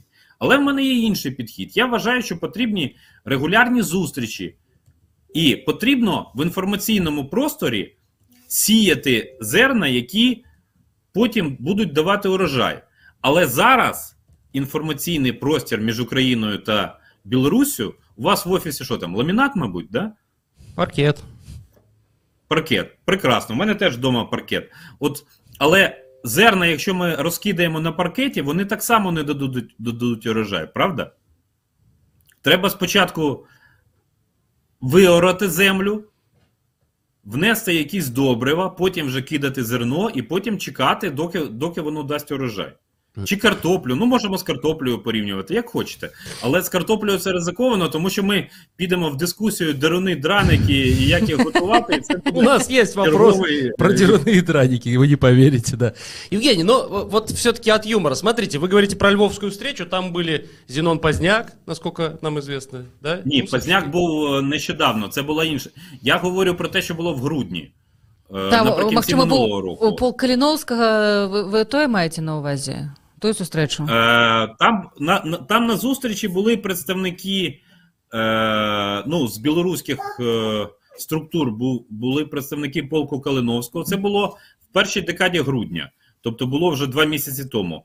Представники об'єднаного перехідного кабінету, представники НАУ були, були представники правозахисних організацій. Тобто, це була достатньо широ... е, там були мої колеги-політологи, була достатньо широка зустріч. І, е, в принципі, я думаю, що по ній е, є якісь е, ну, вже готові, там, я не знаю, якісь висновки існують, просто їх може не, ще не, немає в публічному просторі. Але висновки точно є. Вот, э, Евгений, смотрите, я сейчас постараюсь рассуждать в прямом эфире. К сожалению, возраст уже не позволяет делать это так ловко, как я делал это в молодости. Но по- по- постарайтесь, пожалуйста, уловить мою мысль. Сейчас, когда происходит диалог между Украиной и э, украинцами и белорусами, чаще всего это диалог между а, а, украинцами и белорусами, которые воюют э, либо, либо воюют на территории Украины, либо активно э, выступают за вот какие-то военные силовые действия, да, А, в том числе и потому, что впоследствии они хотят подобными действиями э, решить вопрос лукашенковской власти. А, Тихановская там не засветилась. В- в- вот, скажем, в этом правом крыле, да, вот назовем их условно правое, там, Поздняк, Мгм. вот, Ус- вот правое крыло. Це ви за як войну. Усов го- е, говорите, він поділив там на правих, Да, лівих. да, да. Вот д- д- Прикладно давайте, так. давайте так. Значит, слева у нас, допустим, Тихановская. А, и ни для кого не секрет, что ее поддерживает довольно большое количество белорусов. Но она как бы, да, и вот э, камни в огород друг дружки они швыряют здорово. И правые в, в в огород Тихановской, и от штаба Тихановской тоже время от времени летит в этот самый. Как же нам наладить диалог с украинцами, если мы сами с собой не можем тут наладить диалог? А есть же еще и третья сила, есть же еще и лукашисты какие-то. Нельзя же, там же он не один, понимаете? Да. Вот в чем дело. То есть как, как тут, зачем в этом случае, для чего тогда вот э, м, до сих пор Э, Я понимаю, что сейчас, может быть, не совсем не до этого, тем не менее, на протяжении последних двух лет ни Зеленский, ни, ни кто-либо из выше- высокостоящих украинских там э, политиков, не- ну, не признал Тихановскую, вот не признал. Она, она была везде, кроме Киева. Ну вот почему это происходит? Как- Неужели, э, неужели таки страх еще больше скалировать? Да куды ж еще больше скалировать? Уже ж война идея, ля, летут ракеты, самолеты. Кто здесь допускает клю- какую-то ошибку ключу, кто здесь не прав? Может, Тихановская что-то не так делает?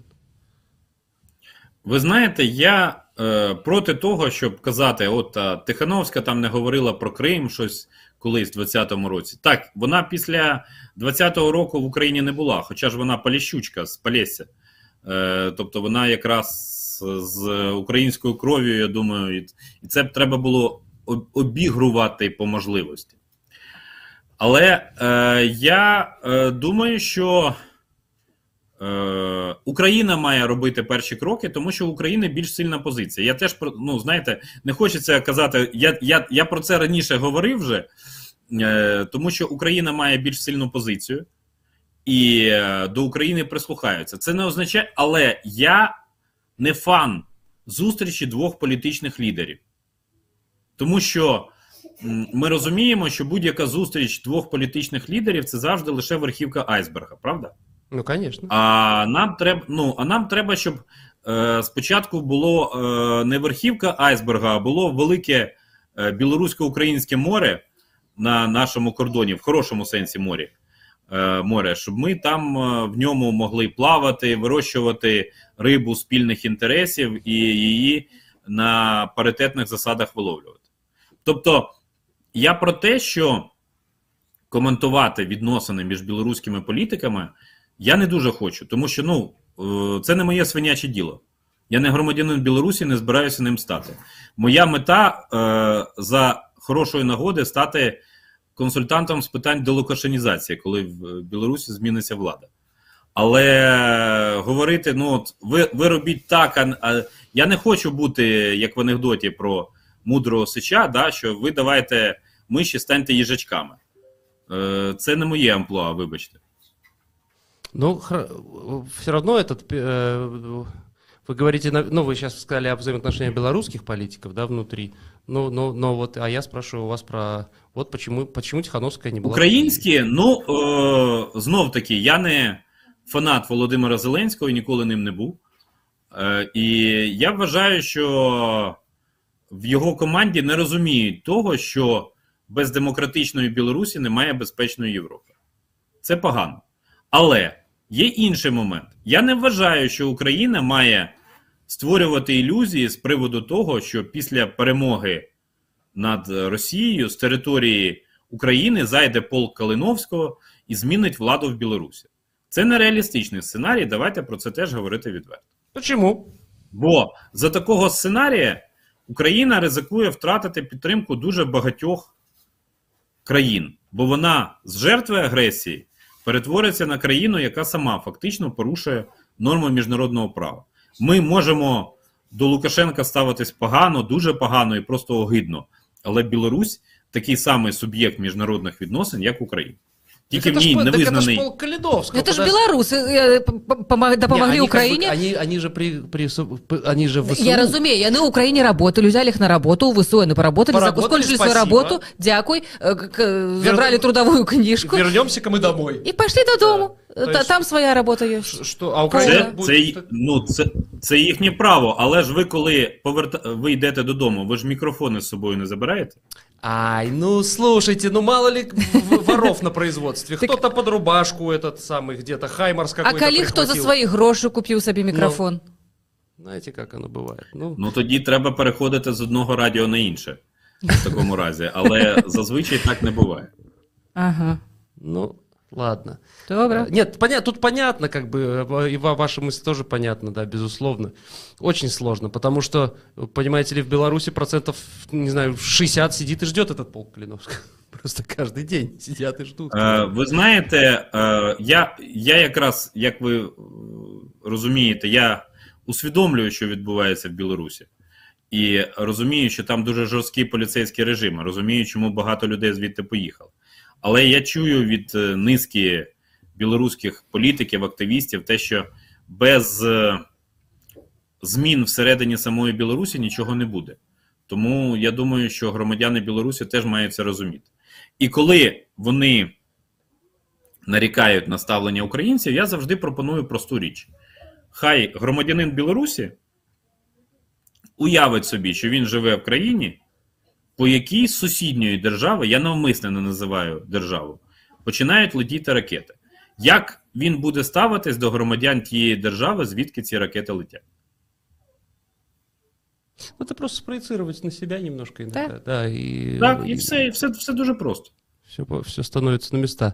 А, д- в- давайте вот такие еще вопросы. Вы о- о делокашизации заговорили, тоже любопытно. Та- я те- п- Прошу пробачення, а ви зараз у Києві? Так? Так. Ці- Ну, у вас, мусить, скоро буде повітряна тривога, бо самоліт полетів. Смачулі, що у білоруських. Ну, Так. значить, будемо закруглюватись тоді. Надо... Але іншим разом ще поговоримо. Э, ну, буквально две минутки. Две минутки. Добре, Вас- добре, звичайно. Да, значит, э, в, в делокашизация. Давайте немножко... э, к- нам тут в комментариях пишут, что Магда всегда был на нашей стороне. Ну, белорусы пишут. Чего вы на него наезжаете? Ну, мы не наезжаем, мы задаем Мы вопросы. пытаемся, э, Господи. Ні, не- розібратися. немає жодних наїздів, я от присягаюсь. Ми Ну. нормально говоримо, як абсолютно, як, як говорять сусіди, без чарки тільки, без, без Вот чарки, это- без шкварки, ну ще Вот ж это мы рано. напрасно, да. Но у нас есть и вечерний формат, и мы Ми рассмотрим. з, з радістю запросимо вас до нас. Вот. Добре. Вот делокашизация. Э, А как он, к- как он закончит, Лукашенко? Как вам кажется? Какой сценарий наиболее Я хочу, щоб реалистичный? на лаві підсудних. Вы хотите, Або- а... да. Або, або, можливо, буде прикидатися арабським шейхом десь в Еміратах проти, до кінця життя. То есть, ну, а наиболее ре- реалистичный сценарий, если вот порассуждать? Ну, залежить від того, яким буде е, характер зміни влади в Білорусі. Якщо це буде силовий характер, то я припускаю, що це буде суд Лінча. Ну, просто з огляду на те, що, що відбувалося з людьми на Окрестіна і в інших випадках. Тобто, тут, е, ви знаєте, ну. Але знову таки, може бути, може бути багато різних варіантів. Я, е, мабуть, все-таки, як ви сказали, ліберасня, да, я за своїми поглядами, я не хочу е, бажати смерті іншій людині одного зі мною біологічного виду.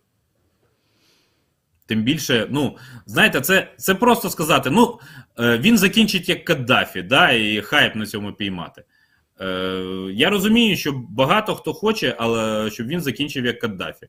Хтось хоче, щоб він. Е, я хочу побачити його і Путіна на лаві підсудних. Мгм. Ну, Путина желание больше. такое, желание такое есть у всех, да. Ну, в смысле, у, мно- у- у очень многих. А, т- тогда вот мы, мы совершенно не говорили сегодня о войне. Может, оно и не надо? Может, э, разберемся в другой раз? Вона Со- триває і закінчиться, на жаль, не ш- не швидко. Тому Вот э, хотелось услышать ваше мнение. А чому да? ви так думаєте, Почему- на- нам обіцяють той самий Арестович, і много Максим хто каже, що Арестовичем, ну, ну 23-й год і, і все. А далі там уже буде. Тому я вам наведу кілька, е, кілька причин. Це війна найбільшої країни світу з найбільшою державою Європи. ну, так, Це війна е, Російської Федерації, в якої тисячі танків з краї... Україною, яку підтримує формат Рамштайн, тобто вважаєте, підтримує НАТО та Європейський Союз. Це найбільша в світі війна в 21 столітті і найбільша війна після 1945 року в Європі. Тобто Росія це використовує для того, щоб спекулювати і казати: ну, от у вас тут світова війна. Це не світова війна, тому що у них немає коаліції, яка б їх підтримувала, а України є. Але кожен в Україні, я думаю, кожна нормальна людина хоче, щоб ця війна закінчилася якомога швидше. Але вона повинна і може закінчитись лише нашою перемогою. Іншого варіанту немає. Бо інший варіант будь-який буде означати, що е, пральні машинки, е, Wi-Fi роутери і вже поюзана білизна будуть вигрібатися не з під Києва, а з під Варшави чи з під Брюсселя. І це теж мають розуміти наші європейські друзі. Понимают? Ну, оскільки ми рахуємо вже фази надання Україні різних озброєнь, я вже нарахував кілька. Що спочатку це були протитанкові е, е, ПТРК, ка- там, каски Джавелін были НЛО. Мгм. Да, пот... Ні, е, каски то було ще з 14-го року, в принципі. З 14-го, може пізніше. Е, Потім я все-таки тільки про зброю. Німеччина, щоб не перераховувати довго, один простий приклад. Німеччина, яка до 24 лютого пістолетний патрон Україні не могла дати. Зараз це ну, один з лідерів. Це не рахуючи ще леопардів. Леопарди ще десь там в Африці бігають, будемо вважати. І це, це теж критерії. Обидно только, что очень... Как это правильно сформулировать, чтобы никого не обидеть? Да, тогда б- были каски, потом, а сейчас э, речь идет о леопардах, и уже завтра будет идти речь о самолетах. Но каждый день это э, трехзначные числа потерь украинцев. Вот, вот что самое страшное.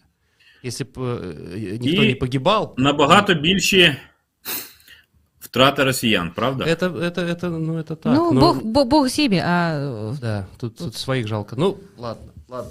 Евгений, спасибо вам за то, что поговорили с нами. Я надеюсь, что тут многие в чат пишут, и, и, и вообще надо нам с вами чаще встречаться. Вот, и Домовились, я готовий, дякую. Все, будем задавать вам сложные вопросы, как некоторые считают это э, ругань. Ну, хорошо, будем, ну, давайте, вот в таком формате мы, давайте так ругатися. давайте так ругаться, нам это вот нравится. Договорились? Давайте, я не проти. Спасибо. Велике щиро дякую вам. Берегите себя, привет украинцам, мы с вами. Слава Тримайтеся. Украине. А, да, Евгений Магда был с нами на связи, э, украинский, ну, много всяких. Прежде всего, автор книги э, «Гибридная война», как, я не помню точно название, которую Лукашук подарил Лукашенко. И у нас была фотография в доказательство. Журналист, историк, политолог, директор Института мировой политики. А, и мы незамедлительно, незамедлительно переходим к следующему нашему гостю, писатель Саша Филипенко. Говорят, он с нами уже на связи. А, Саша, доброе утро. Доброе утро. А О, где это вы? Доброе утро. Я в Цюрихе. А так на Минск похоже, вот на Ну. Немигу, там вот эту всю, всю красоту, которая там... вот это. К сожалению, в Минск мне пока нельзя. Понятно, понятно. Ну, вам удобно разговаривать так как-то? Вы это сам на ходу? Нормально все? Да-да, все в порядке, у меня есть какое-то время, я Отлично. Мы сегодня решили, как бы, не то чтобы отдалиться, но, во всяком случае, непредметно говорить там о войне, вот Путин там вчера Мы напугал. ме- между строк так. Сталинград и все Да. такое. Знаете, э, я вам хотел вот такой вопрос задать. Про нас, про белорусов. Вот мы только что говорили там с украинцем. А, Есть такой писатель Дмитрий Львович Быков. Наверняка вы слышали его. И вот один из его тезисов э, звучит следующим образом. А, Путин воюет сейчас не с Украиной, и не с Зеленским, он воюет с будущим, которое его обложило, обступило со всех сторон. И вот он против этого будущего, вот он воюет с ним, да? А, то есть Путин это прошлое. А, понятно, что и Лукашенко где-то там же. А вот белорусы, которые, ну извините за этот мемчик уже, да, снимают обувь, становясь на лавочке на протест, на протест, это вот это будущее? Или, как вы считаете, мы не, не сможем а, прийти в наше будущее без, без войны, без оружия, без того, чтобы пролить кровь? Э, Очень много вопросов в одном. Давайте по порядку. Пожалуйста, конечно. Во-первых, я согласен с э, Быковым. Я тоже писал об этом, и я утверждаю только в обратную сторону. Я считаю, что эти люди, ну, во-первых, они боятся действительно будущего, и они разворачиваются в прошлое, потому что они знают правила игры в прошлом. Лукашенко выигрывал пять выборов одинаковые, шестые выборы, или там пятый, я уже запутался, какие это были в 2020 году для него выборы. Он э, хотел выиграть ровно так же, как выигрывал всегда. И вдруг что-то сломалось, вдруг современность предложила ему новые условия, с которыми он не справляется. Вдруг его собственный народ, который он себе представлял хорошо, знает, вроде как его подвел, и элегантной победы не случилось. И в этом смысле эти люди, безусловно, хотят назад, потому что в будущем им нет места. В будущем нет места такому количеству силовиков, в будущем нет места вообще вот просто всем этим людям, их мыслям и тому, как они действуют. Это первое. Что касается белорусов э, и вопрос, э, ну, мне кажется, что можно всем задавать вопросы самим себе в первую очередь. Я недавно стал свидетелем вашего эфира, в котором вы обсуждаете, а, как люди одеваются, как Сашей выглядят Варламовым? люди, и из, эт- да, из этого делать какие-то выводы про людей.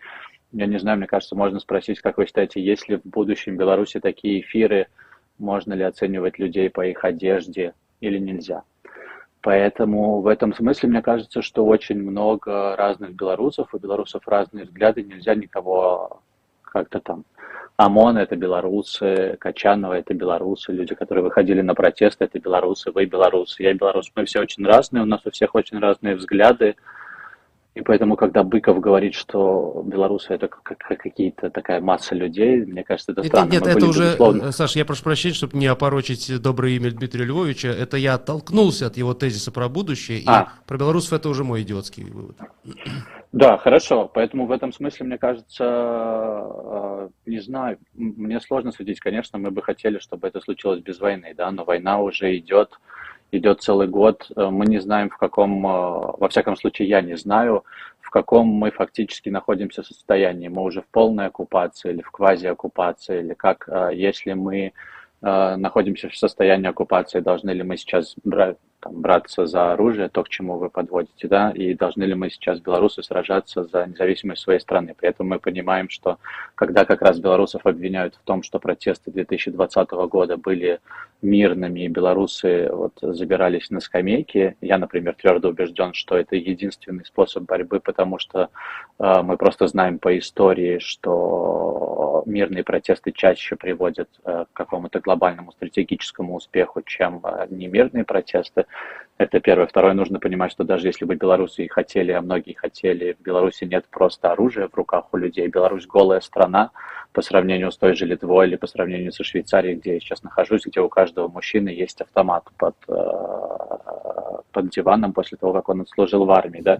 И в этом смысле наивно было полагать, что в Беларуси может случиться хоть какой-то другой протест, кроме того, который случился. Как сейчас э, можно себе представить борьбу, борьбу белорусов, э, которые, не знаю, будут входить со стороны Украины и освобождать Беларусь? Кто это будет, как это будет оформлено? Мне не очень понятно. Если есть люди, которые как-то сформулировали эту идею, я ее с удовольствием выслушаю, но я не очень себе это представляю, как сейчас это может быть без... Я вижу э, надежду на ВСУ, я вижу надежду на Украину, потому что без полного поражения э, России я не представляю себе. Может, мы можем всячески этому содействовать. Мы видим многих белорусов, которые содействуют и которые воюют э, сейчас. Но там мне, мне не, не- я не представляю просто, как технически сейчас белорусы, находясь внутри Беларуси, могут стать под ружье и пойти сражаться. Есть ли у нас шанс проскочить вот этот этап, который сейчас переживает Украина, за счет Украины, скажем так? Вот вы говорите, победа ВСУ – это такой определяющий момент. Вот у Беларуси есть шанс проскочить, опять же, за счет Украины? Ну, мне кажется, что вся история Беларуси показывает, что ни разу в жизни нам не удавалось нигде ничего проскочить, и мы, к сожалению, всякий раз страдаем, когда Наполеон разбирается с Российской империей, страдают белорусы, когда Первая мировая мировая война случается, страдают. Мы всякий раз становимся полем битвы, так или иначе, да, последовательно, поэтому я не думаю, что э, вдруг мы сможем проскочить э, ну и тоже этот момент, что мы э, называем, нам, давайте определимся с тем, что мы называем проскочить, будут ли боевые действия на территории Беларуси или не будет, дойдет ли до этого, я не знаю, э, можем ли мы рассматривать, что сейчас уже они идут, да, что там. У нас сейчас в Беларуси нет бучи, потому что э, наши гаишники встречают радостно хлебом и солью российские войска, показывают, куда им ехать, эти российские войска расквартированы, и мы, безусловно, являемся соагрессорами. А, Они, там, русские солдаты не творят у нас то, что творят в Украине. Да? А, В этом смысле мы, наверное, проскакиваем. А, Я не, не склонен полагать, я, к сожалению, не, не знаю, я не слышал, что говорил эксперт до меня а, из Украины, я не знаю, как они оценивают ситуацию, мне не кажется, что эта война сейчас может закончиться быстро. Я не вижу никаких предпосылок для того, чтобы она закончилась быстро. Я вижу в Европе а, ощущение того, что мы не можем дать Путину победить, потому что это будет катастрофой для всей Европы, и мы не можем дать Путину проиграть, потому что это будет катастрофой для всей Европы. И в этом смысле я наблюдаю э, такую затяжную войну, войну на истощение, И я наблюдаю, что особенно в Западной Европе понятно, что очень разнятся Европы, mm-hmm. да, Литва или Польша, где э, э, ты слышишь дыхание войны, где ты видишь ее. Это один взгляд. Взгляд в Швейцарии, в Германии, а, во Франции, тем более где-нибудь в Испании, в Италии, хотя в Италии сейчас довольно активно поддерживают, но это принципиально другой взгляд, и мне кажется, что европейцы в некотором смысле успокоились, а, и они видят, что конфликт перешел в какой-то такой местный конфликт, вроде как пока нет предпосылок думать о том, что Путин будет забираться куда-то дальше, потому что он там завяз, и как бы ужасно это не звучало в этом смысле, сейчас устраивает многих людей в Европе, потому что они очень хотят, чтобы этот конфликт максимально отдалился от Европы, они готовы помогать, но мы видим, да, как идет обсуждение передачи техники, кто ее будет передавать, как ее можно передать, как сделать так, чтобы не разозлить Путина и т.д. и т.п. Поэтому угу. я, к сожалению, не, не склонен считать, что мы в ближайшие месяц увидим окончание этой войны. Я был бы счастлив, как и все, но я тоже не вижу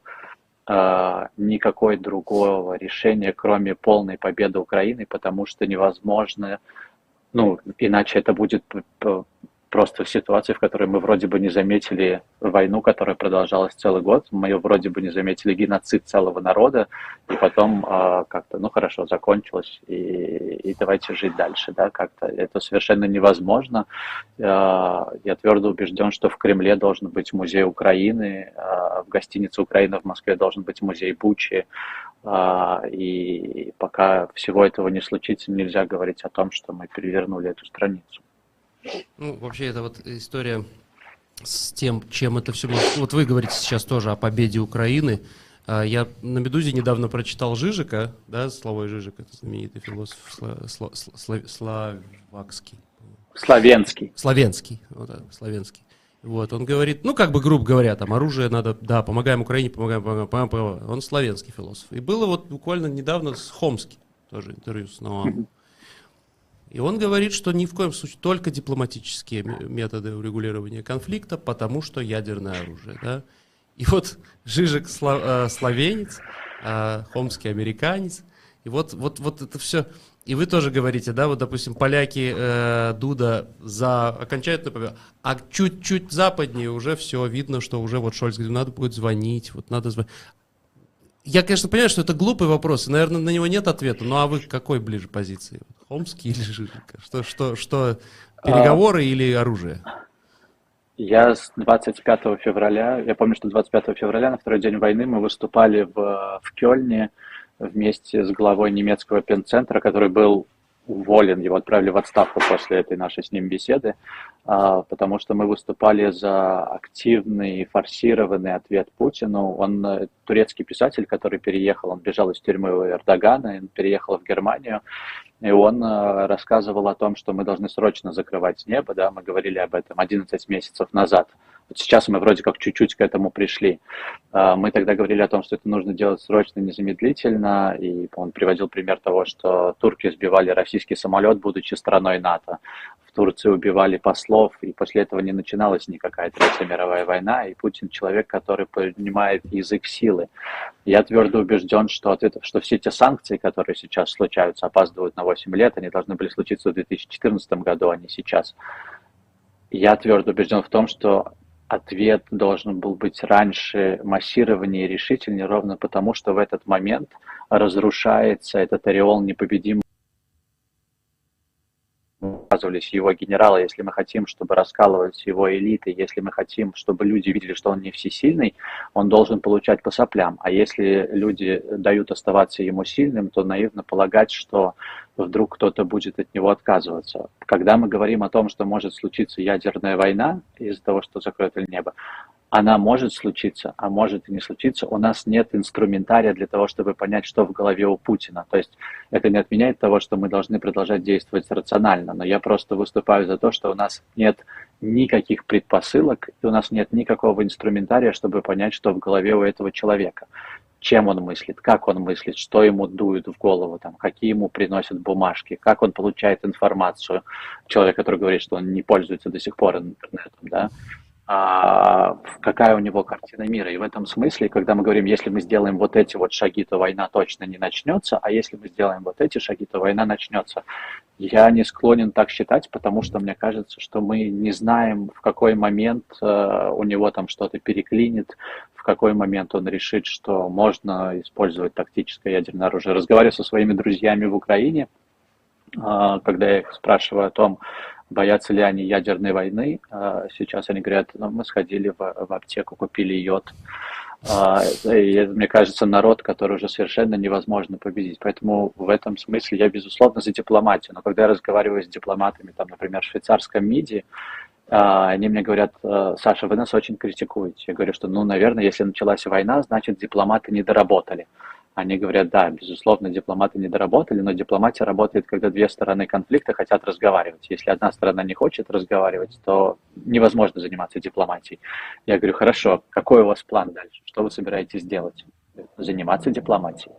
И в этом смысле э, это может продолжаться сколько угодно долго, да, могут заниматься дипломатией. Нет, просто я э, не то чтобы пессимист, мне кажется, что я скорее реалист, я выступаю просто за то, что мы не можем у нас нет сейчас, а, ну, может быть, эти там есть у, у людей в Пентагоне или в ЦРУ или у Ми-5, эти люди знают больше, чем мы с вами, да, я всего лишь писатель, я, мы там ориентируемся на какие-то внешние факторы, мы не знаем внутренней повестки, может быть, они могут точно ориентироваться и точно знают, а, насколько Путин близок к тому, чтобы нажать на кнопку или не близок. Я просто думаю, что этот человек всякий раз отступал, когда получал я не видел, что он реагировал сильно. И я в этом смысле выступаю за, за более активную помощь Украине. Но и мы, мне кажется, не можем не помогать Украине сейчас. Ну что ж, не, не добавить, не прибавить. Но вот э, да, знать мы действительно ничего не знаем, и им там виднее, этим разведкам, как говорите. Но, mm-hmm. но, но да, вспомните ту же, тот же турецкий кейс, когда э, чем ответила Россия, помидоры турецкие запретили. Вот мощ, мощнейший, Страшно, страшный ответ. Зеркальный, да, ответ. Да. Ну, есть в этом. Э, Саша, скажите, пожалуйста, господи, сколько вопросов у меня. Сколько же у меня вопрос. Давайте, пока я прихожу в себя, к чату обратимся. Вот да. прям частные лица вам задают вопрос. Например, Таня Д. пишет. Вчера при прочтении книги Филипенко «Травля» само собой возникло. Как Саша, такой прекрасный хлопец, и смог жить долгое время в Москве в принципе? Дякую. Отвечайте. Почему нет? А почему? Я просто супер против всех этих вопросов, супер против обобщения, то, с чего мы начали. А, я не разочаровался ни в одном своем друге в России. Книга «Травля» была написана в 2014 году, и она описывает журналистов, которые страдают из-за своей деятельности, людей, которые работали в настоящем времени в «Медузе», которые работали на «Дожде», которые, а, пока люди жили на Большой Никитской, изображали, что все хорошо, ездили в Дагестан, в Чечню, и в этом смысле у меня нет ни одного разочарования в своих друзьях в России, которые сражались, продолжают сражаться и делают невероятные вещи. Я против обобщений. Мне жилось в Москве нормально, потому что я общался с людьми, которые делали важные театральные постановки. А, «Красный крест» запустили на сцене Гоголь-центра а, в 2020 году, и он шел, а, и первые дни войны шли другие антивоенные спектакли, пока театр не разбомбили. Поэтому это вопрос того, что была надежда в 2012 году, э, что можно будет изменить эту страну. Мы ошибались в этом смысле, но это не отменяет того, что мы хотели ее изменить. А, и когда я уезжал в 2004 году, например, из Беларуси а, в Россию, Россия была гораздо более демократичной и либеральной, и принимала студентов ЕГУ пачками. И в этом смысле я супер против. Сейчас очень легко сказать, что э, вот э, все белорусы классные, а все русские не классные. Все белорусы в 2010 году, когда я выходил на площадь, вели себя ровно так, как сейчас себя ведут русские. Нас было очень мало людей в 2010 году на площади. Нас было, наверное, там 50 тысяч человек.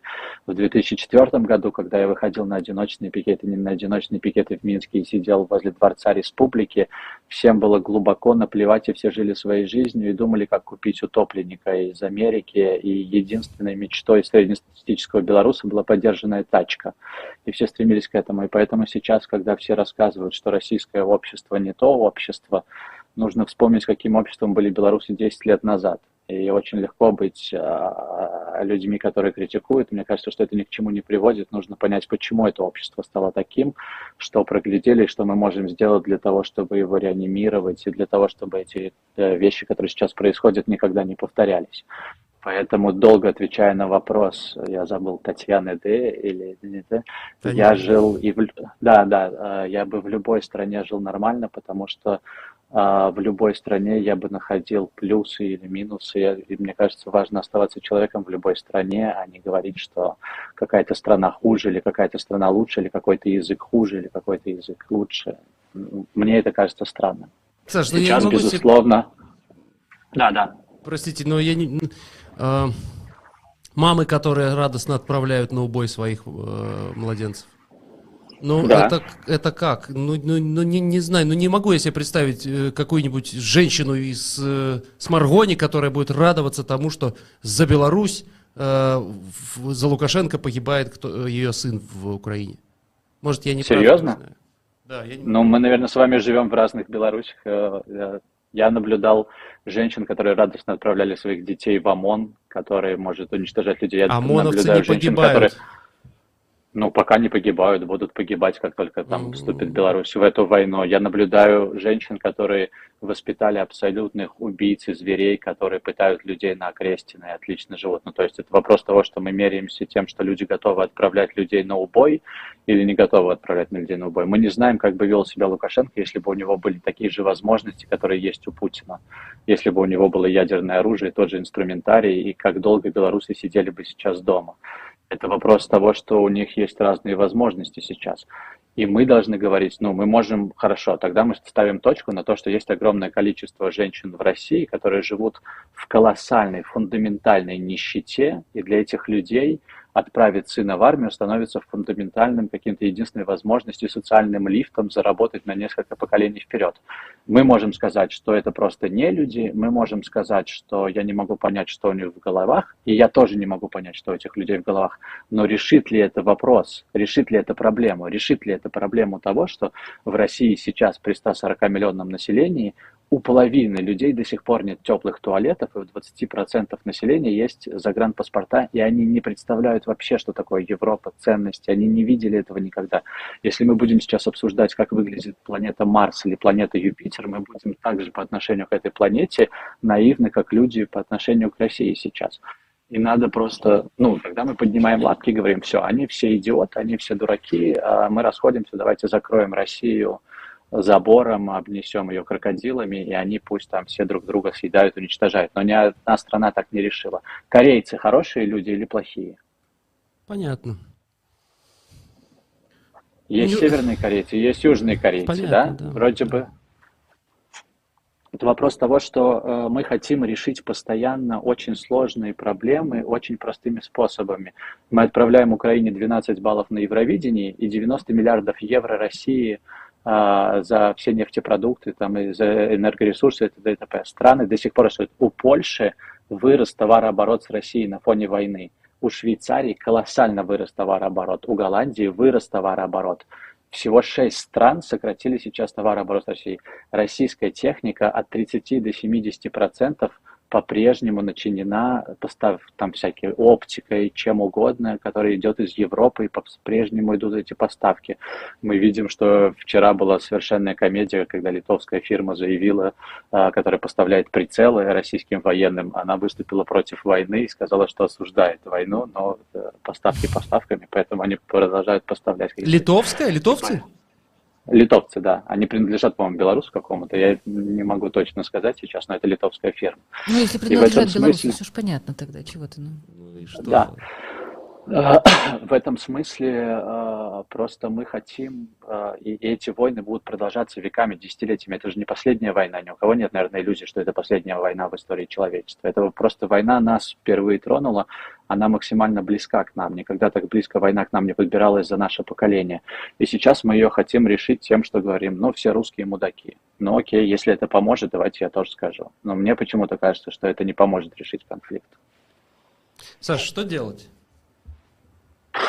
Если бы я знал, что делать, я бы это сделал. Я думаю, что мы должны, во-первых, так, я могу сказать, что я делаю. Да, да вот могу, что нам делать? Никому. Что, как, каждому, я могу вы, сказать, вы. что Да, я могу сказать, что делаю я. Я очень маленький человек, я писатель, я не политик. Я не... При этом я могу встречаться с политиками, потому что меня часто встречают, я могу с ними говорить, я могу об этом писать, трубить.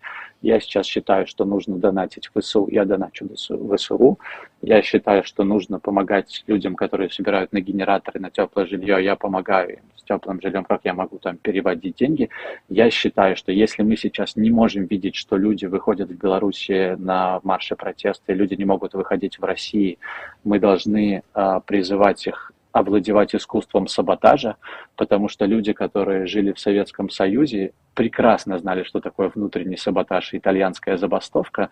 Я все время привожу пример фильм «Курьер», к сожалению, его режиссер сейчас сошел с ума, но фильм, как мне кажется, отлично показывал, э, что происходило в Советском Союзе, когда люди часами обсуждали степлер, который упал со шкафа на работе, да, и вот это была какая-то повседневность. Люди умели саботировать, и мне кажется, что сейчас в России людям нужно начать, если у вас нет смелости выйти и сказать, что я против войны, то хотя бы перестать, э, тоже мы с вами обсуждаем вещи, да, что делать. Мы понимаем, что Данте писал о том, что пассивность и э, нейтралитет, да, он писал о том, что самые жаркие места в аду, э, как известно, принадлежат людям не тем, которые занимали одну или другую позицию, а тем, которые не занимали никакой позиции. Промолчали, да, да, да. Он написал это 700 лет назад.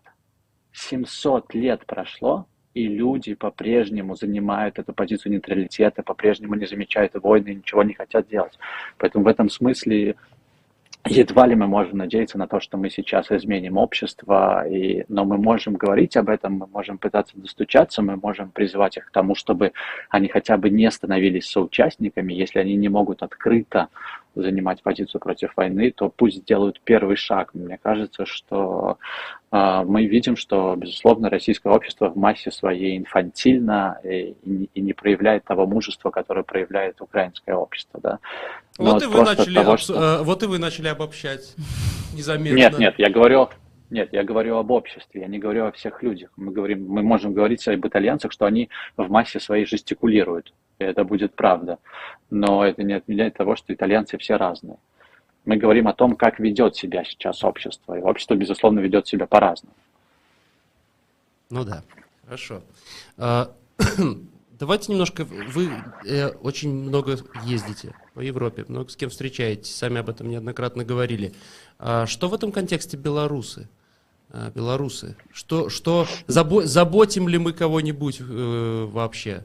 А, да, вот. Белорусов больше нет в повестке, больше нет такой страны сейчас в Европе. Нет mm. а, вообще такого вопроса. Я выступал в Женеве недавно, а, и женщина, швейцарская журналистка, это была какая-то общая такая открытая панель, о которой мы говорили. Она сказала, как вы имеете право говорить о Беларуси, когда идет война в Украине?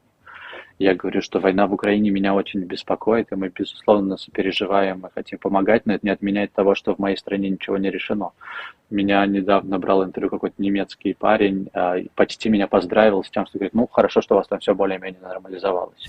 Я думал, о, класс, ничего себе. И в этом смысле сейчас, к сожалению, нет, а, вообще нет такой повестки я думаю, что нам нужно готовиться к тому, что э, при прочих равных нас могут сдать с потрохами просто как трофей Путину. Если будет поражение, то Беларусь отдадут как, ну, что ему хотя бы хоть что-то нужно будет mm-hmm. перед выборами, и чтобы российский электорат проглотил, вот отдадут Беларусь. А, и, собственно, в этом и есть моя миссия, постоянно рассказывать о том, что страна никуда не ушла, о том, что тысячи тысячи людей находятся в тюрьмах, о том, что мы никак не можем а, там, огромная страна. Понятно, что мы говорим сейчас о том, что в Европе там от 10 до 17 миллионов беженцев из России, но это не отменяет того, что еще 9 миллионов человек находятся в заложниках а, сейчас в Беларуси, и мы должны об этом говорить, но, к сожалению, я наблюдаю то, что к большому сожалению, наблюдаю то, что вообще нет никого в повестке. Прям Светлана а... Георгиевна достаточно делает, как вам кажется, в той роли, которую она на себя взяла? Я думаю, что она Я думаю, что она делает то, что она может делать. А, Мне кажется, что она как раз прыгает выше головы. Другое дело, что она не может сделать все, она, она не всесильна, она и так сделала большую работу. Еще год назад ее не принимали на высоком уровне, там э, все президента. Сейчас она встретилась, по почти со всеми главами европейских стран. И мне кажется, что она делает колоссальную работу. Просто мы, как всегда, хотим, чтобы один человек решил все, э, все проблемы. Это невозможно. Мне кажется, что мы не можем ожидать от нее больше большего сейчас. То, что она может делать, мне кажется, она делает. Я не знаю, что она могла бы еще делать сейчас. А, у нас есть время еще, Саша? Или замерз? Да, да, да. Есть. Не-не-не, все хорошо, не замерз. У меня тепло. Спрашивают, кстати, в чате, а что, какая в Швейцарии погода? Что там? Ну, сейчас уже градусов там 10. Да. О, 10, хорошо. Сымай шарф, да. Значит, смотрите, вчера на зеркале я э, прочитал такой материал, сейчас я уже не вспомню э, фамилию э, философа, ой, э, социолога, в общем, ученый, который как бы, немножко прогнозировал, что будет со страной. И вот он напрогнозировал, и к его сожалению, и к моему, прочитавшему, что вот самое ядро от 20 до 40 лет, люди, которые уехали сейчас из Беларуси, да, которые могли бы составить это экономическое, экономически активное вот это вот ядро интеллектуальное ядро страны. Вот они уехали, и из них, ну хорошо, если там до 3% вернется, даже если завтра прям наступит Швейцария в Беларуси. А, угу. Как вы считаете, это, ну, ну, понятно, что это проблема, да, понятно, что это проблема, но это решаемая проблема? Возможен какой-то белорусский, э, извините, ренессанс в будущем? Или, или действительно рассосемся? А вот так вот будем время от времени в ютубчике встречаться, и, и не будет никакой Беларуси на самом деле. Ну, я вот вернусь. Я не Правда? знаю, как, э, кто, у кого какие другие планы. Да, я вернусь, потому что я очень хочу в Минск. Нет ничего лучше, для меня нет никакого города. Я объездил ну, я был в очень многих местах в мире, для меня нет ничего лучше Минска. А, кто-то не приедет, кто-то приедет. А, ну, это просто технически сложно. Вот у нас там семь друзей, мы ходили вместе на протест, у нас был чатик. Сейчас шесть выехало. А, все живут в разных странах, там от Португалии до Литвы, и там просто технически дети ходят в школы, да, кому-то будет действительно сложно вернуться, кто-то будет приезжать, кто-то. Но с этими проблемами, мне кажется, сталкиваются все страны. Литва, которая находится рядом с нами, после вступления в Евросоюз потеряла миллион человек, которые уехали, да, или там Польша. А, миграция, могут быть разные причины миграции. Не обязательно отток в связи с диктатурой, может быть отток и в связи со свободой.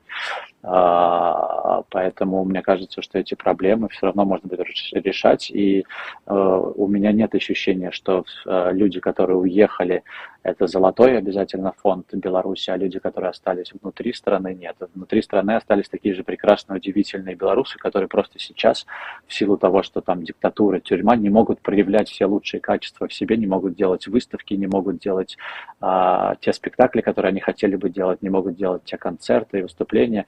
Поэтому у меня нет никаких там э, вообще расстройств по поводу того, что мы много потеряли, все будет прекрасно, хорошо, и просто нужно людям дать эту возможность проявлять себя.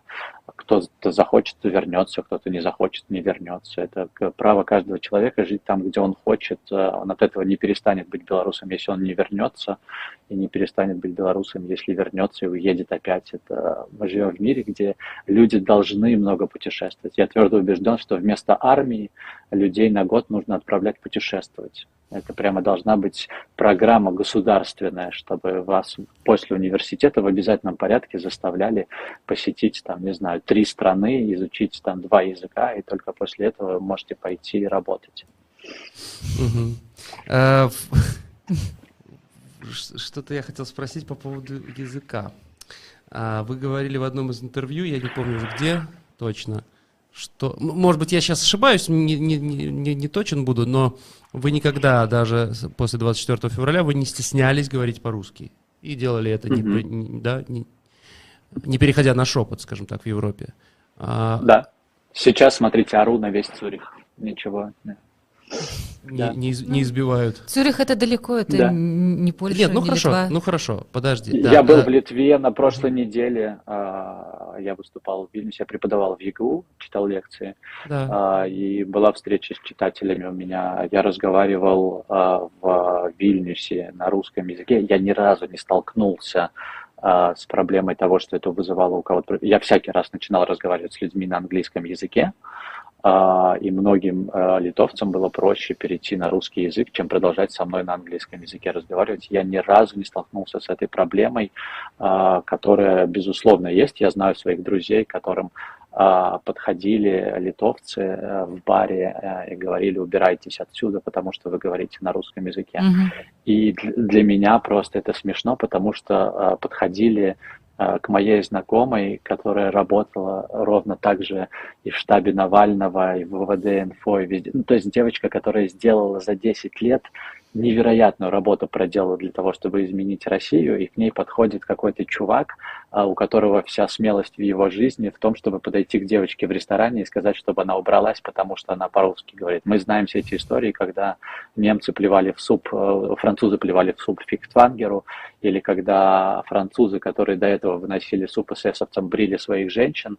Ну вот некоторые люди, их вся смелость заканчивается только на том, чтобы, э, или как сейчас мне рассказывал солдат ВСУ, который служит, только приехал с фронта, а, и он приехал в а, Львов, где есть люди, которые своим же э, ребятам, э, там, которые вынуждены покинуть свои города, сдают квартиры а, в 10 раз дороже, чем нужно сдавать, и при этом живут в Венгрии, а, и они его отчитывали за то, что он разговаривает по-русски, хотя вот он только приехал с фронта, только пришел туда и сразу огреб. Поэтому в этом смысле для меня язык — это средство коммуникации, и я никогда не буду стесняться говорить на языке, на, на своем родном языке, э, на котором я признавался в любви, э, на котором я вижу сны, на котором я шучу.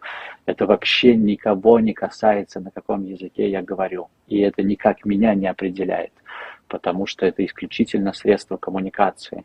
И я наблюдал людей, которые говорят блестяще на белорусском, но в 2020 году не приехали из Вильнюса на протесты, хотя это 180 километров. И очень долго рассказывали мне, что и как я должен сделать для того, чтобы стать настоящим белорусом. Поэтому теперь, простите, можно и вопрос. Как я... Нет, э, я, я сижу, слушаю и... Мне кажется, больше никаких вопросов Я- не может я быть после, бескон- после вот Саш, этого. я бесконечно благодарен за, это, за этот спич. Ну, потому что мне, мне очень иногда хочется, чтобы у меня был хоть, как- хоть какой-нибудь союзник в, в- в- среди этих вот, вот проклятых националистов, которые со мной сидят. Правда, э, ну, я, я тоже не понимаю. Ну, как бы я понимаю эту, эту реакцию, да, когда да, ты, там в в сорок первом году было просто, как, ты- как вы говорите, там Фихтвангеру в суп плевали. Да, было. Я эту реакцию понимаю. Но глобально, когда начинают просто, не знаю. Вот спасибо Нет, я, вам дум- я думаю, за то, что, что люди хотят э, спасти язык, просто они считают, что это можно сделать таким способом, рассказывая, что все, кто на нем не говорят, дураки, а все, кто на нем говорят, э, дураки. Это не отменяет того, что я считаю, что белорусский язык в Беларуси находится в чудовищном положении. Я буду топить за то, чтобы мы говорили на белорусском языке. Я буду топить за то, чтобы образование было на белорусском языке, телевидение на белорусском языке, университеты, чтобы у вас был выбор. А, Это не отменяет того, что просто я продолжу разговаривать на русском языке. мгм. Я хочу, чтобы, когда вы переключались с русского на белорусский язык, не было вот этого того, что сейчас бывает в Беларуси. А что ты имеешь в виду, когда Мгм. начинаешь говорить на белорусском или когда ты начинаешь размовлять на белорусской мове? Ничего. Просто так сложилось, что я разговариваю на русском языке, а ты говоришь, здесь, в Швейцарии или в Бельгии никому в голову не придет задаться вопросом, почему ты говоришь на французском или на немецком или на итальянском, просто потому что я на нем говорю сейчас, и все. И, и это все, и дальше точка, и дальше давай мы с тобой будем разговаривать про все, что нас интересует. Я против того, чтобы язык наделяли какими-то политическими аспектами, что, безусловно, ну, от этого очень сложно отделаться. Мы не можем не, не наделять язык, да. А, но там, я человек маленький, я там продолжу говорить так, как я считаю нужным. Э, каждый вправе э, делать то, что он хочет. Если кто-то хочет и считает, что э, когда мы перейдем все на белорусский язык, в Беларуси лишатся э, все проблемы, и мы перестанем делать то, что мы делали, и не будет э, пыток, не будет зла, не будет коррупции, все только потому, что мы говорим на новом каком-то языке, я боюсь, что эти люди очень скоро разочаруются потому что не язык определяет общество. Когда я говорю, что я буду, как вот и Саша, топить за то, чтобы в Беларуси официальным языком был белорусский, чтобы переводили все подряд, в том числе, а начиная от футбольных трансляций, заканчивая там, э, да, школьными какими-то там произведениями Гёте на белорусском. Ну. И когда мне говорят, а что ж ты э, ратуешь за это по-русски? Ну вот так. Господи, ну нет в Нет, этом я- противоречия. Ну нет. Я выступаю за то, чтобы у нас было как минимум три языка, чтобы у нас был белорусский, русский и польский, и хорошо бы еще, чтобы был английский. Нет никакой проблемы в том, чтобы переводить. э, Я смотрю, я очень люблю футбол, например. Я смотрю в Швейцарии футбол, я включаю футбол и могу одной кнопкой выбрать комментатора. и Я смотрю трансляции, там, я смотрю трансляции на итальянском всегда, да, но ты можешь при этом смотреть их на немецком, на французском или на английском. В этом нет никакой проблемы для того, чтобы любую трансляцию сейчас, в 2023 году, переключить на тот язык, на котором ты хочешь ее слушать. Э, Поэтому мне кажется, что это вообще какие-то вопросы, которые уже давно решены. И Другое дело, что мы не можем сейчас в Беларуси отдать ребенка в белорусскоязычный детский садик, потому Это- что это целый квест. Вот Это что совершенно нам нужно решать, да. Это правда. Ну, давайте завершим на, краси- на, этой, на радостной ноте. Я не знаю, может быть, я ошибаюсь, но, по-моему, вы поклонник Арсенала. И Нет, Суть- нет. Нет? Ну, Вы же на Эмирейтс там все нет. сидели. Там. Ну, я бывал там, но это не значит, что я вообще довольно снисходителен к английскому футболу. А, ш- а, а, я думал, вы так за Арсенал подтапливаете. Не-не. Этого Халезин подтапливает за Арсенал. Э, Халезин какой? Старший? Ну, Да, режиссер? Старший Халезин. Да. Да, да, да. Вот, вот он подтапливает за Арсенал. Нет, он младший, по-моему. Неважно. Ну, э, по- по- Понятно, в общем, да. А, Комментарии, просто до завершения. А, Значит, и ждем Да. еще раз в гости. Приходите, пожалуйста, Александр. Какой прекрасный парень. Спасибо, что он есть. Это вам. Александр Суперстар, дзякуй госцю за гэткі аптымістычны цвярозы адказ. One Love, просто One Love. А, Вялікі дзякуй, Саша, за творчасць. Так? А, доходит Респект. все, что, все, что бабушка моя пишет, все доходит. Да, да, да, да, да. А это как раз об- от бабушки. с одного аккаунта. Да. Вот. С одного аккаунта, да. Да. Имена разные, а номер почему-то один. Саша, респект, белорусы и сейчас около тачек и закуп, напишут Валерий. Ну, ладно, ладно. А, спасибо а, от нас уже. Спасибо, хорошего дня. Не в первый Да, раз у нас, спасибо. надеемся, еще увидимся. Спасибо большое. Да, хорошего дня, до свидания, всего хорошего. Пока. Всего Спасибо. доброго. Саша Филипенко был в нашем эфире, э, писатель. Ну вот, э, Вот, Иринка пишет, Саша, поговорили. спасибо вам, вы озвучили все мои мысли. Вот так и есть. Бывает. Да. Что, и твои тоже? И мои тоже. Мне, Немножко, знаешь, да? иногда, иногда мне очень сложно что-то сказать. Тогда за меня говорит Костик. Тогда за нее говорят пушки. А вот сегодня, как- извините, Константин, Да. Да. Не, пожалуйста, ну, Филипенко же толковый да? хлопец. читал Филипенку? А, Сколько конечно, Филипенки конечно. прочитал? Ну, видишь, Саша здесь нет сейчас. э, Поэтому можешь говорить правду. Да, может, правда. Художественная проза мне нравится в значительно меньшей степени, чем то, что он, чем он занимается. Мне кажется, он нашел свою нишу э, вот в этой документаль... в полу. Там же не документальная, как бы там на- основано на документах. а какая-то вот там героиня действует. Все. Вот Красный Крест. Красный крест Вот читала, эти да. все. А, вот такие истории, мне кажется, это его ниша прям. Это вот он. То, это, да, вот он в точку. А, вот-вот, да, что-то такое, как такой полу Я только три книги прочитала, остальные, к сожалению, не смогла купить. То, то нет на складе, то... Я же, понимаешь, заказывала книги белорусского писателя. Ну, вообще это Через некрасиво. Озон. Ну, вообще некрасиво обсуждать. Хотя, ну, и- Не, ну почему? Слушай, поч- почитали, давай поделимся э, как-то В конце концов, я даю право Саше Филипенко зайти на мой фейсбук и оставить комментарий, что я говно тоже. Причем, в это смысле, был- не тоже, а... причем, а, а- а место в очереди какое ты выступишь, Саша Филипенко? Да, там очередь из тех, кто... У меня же забаненных в Фейсбуке там, наверное, человек с 500, наверное, вот забаненных. Вот, пожалуйста, 501 пусть будет, Саша. А, Да, 501. Рогнеда пишет, бывший сын крутая, хоть и не новая книга. Ну вот я говорю, а мне больше вот последнее и кремулятор. Кремулятор не читала. Я Мне не Красный, читал. стре- Красный крест очень Но понравилось. я, да, Возвращение я очень во хочу строк. кремулятор почитать. Я, конечно, очень. я не ожидала, что там такое окончание будет. Я как-то... Я очень удивилась и была крайне этим, как это, Что восхищена, что он закончилось по-другому. Про травлю я- что-то. Вот он говорил, сейчас про травлю такая книжка. Про, а про журналиста этого, Да, который, да, да. вот я, видишь, Ну, и- не ну, купила, тр- невозможно же было купить траву. Да, ты не читала? Не, я не А я купила. прочитал. Ну, Не, не могла купить ничего. хор- ну, как... Я и то, говорю, зака- заказывала из Москвы на Озоне, потому что нигде невозможно было купить. Из Москвы. Ну, так, с Москвы. Насчет тоже заказов. Хотели детенку трактор купить, подарить. Большой, такой полесевский синий. Ну, дай да рассказать. Вот. У нас этот трактор стоил бешеные гроши какие-то. Сколько он стоил? Может, по 300 рублей белорусских. В том году на Новый год. Ребенку день рождения под Новый год, после Нового года. Вот. И знаешь, что мы делали? Мы заказывали на Озоне, и нам он э, э, из Краснодара, по-моему, или из Екатеринбурга, вот я не помню точно, ехал белорусский трактор Полесье, потому что так было дешевле заказать, чем пойти в магазин Полесье у Минске и купить. Так, ну, просто этот пример Не понимаю. ариф- арифметики вот такой вот. Что, я тоже не понимаю, почему это должно Озон быть. прямо из Москвы? Ну, в смысле, из... Из, из какой-то далекой России, не из Караганды Москвы. какой-то там? Не, Караганда это Казахстан. Я понимаю, Да. условно. Да, да, да, да. Откуда-то издалека. И оно было чуть ли там больше, чем в два раза дешевле мы заплатили. за это. А, Мы обещали... Отвлеклись. Мы, да, мы отвлеклись и обещали Сергея Бессараба вам э, поставить. Д- так давайте же сделаем это. Давайте же сделаем это. Сергей Бессараб, я напомню, э, прославлен не только тем, что он исследователь, э, изобретатель, химик, большой ученый, а, а, адекватный и умный человек. Он еще прославился тем, что он изучает, э, уже последний месяц изучает аптечку вот эту, знаменитую, которую Давай мы расскажем подробнее. Значит, не подробнее, а как оно было на самом деле, да, вот как все это развивалось. 6 января, если я ничего не путаю, 6, да, Лукашенко приехал э, на, к- каким-то там э, этим самым, куда, куда-то там, сейчас, подожди, мне надо открыть, чтобы я понимал, где эта история. Ну, чтобы не быть голословным.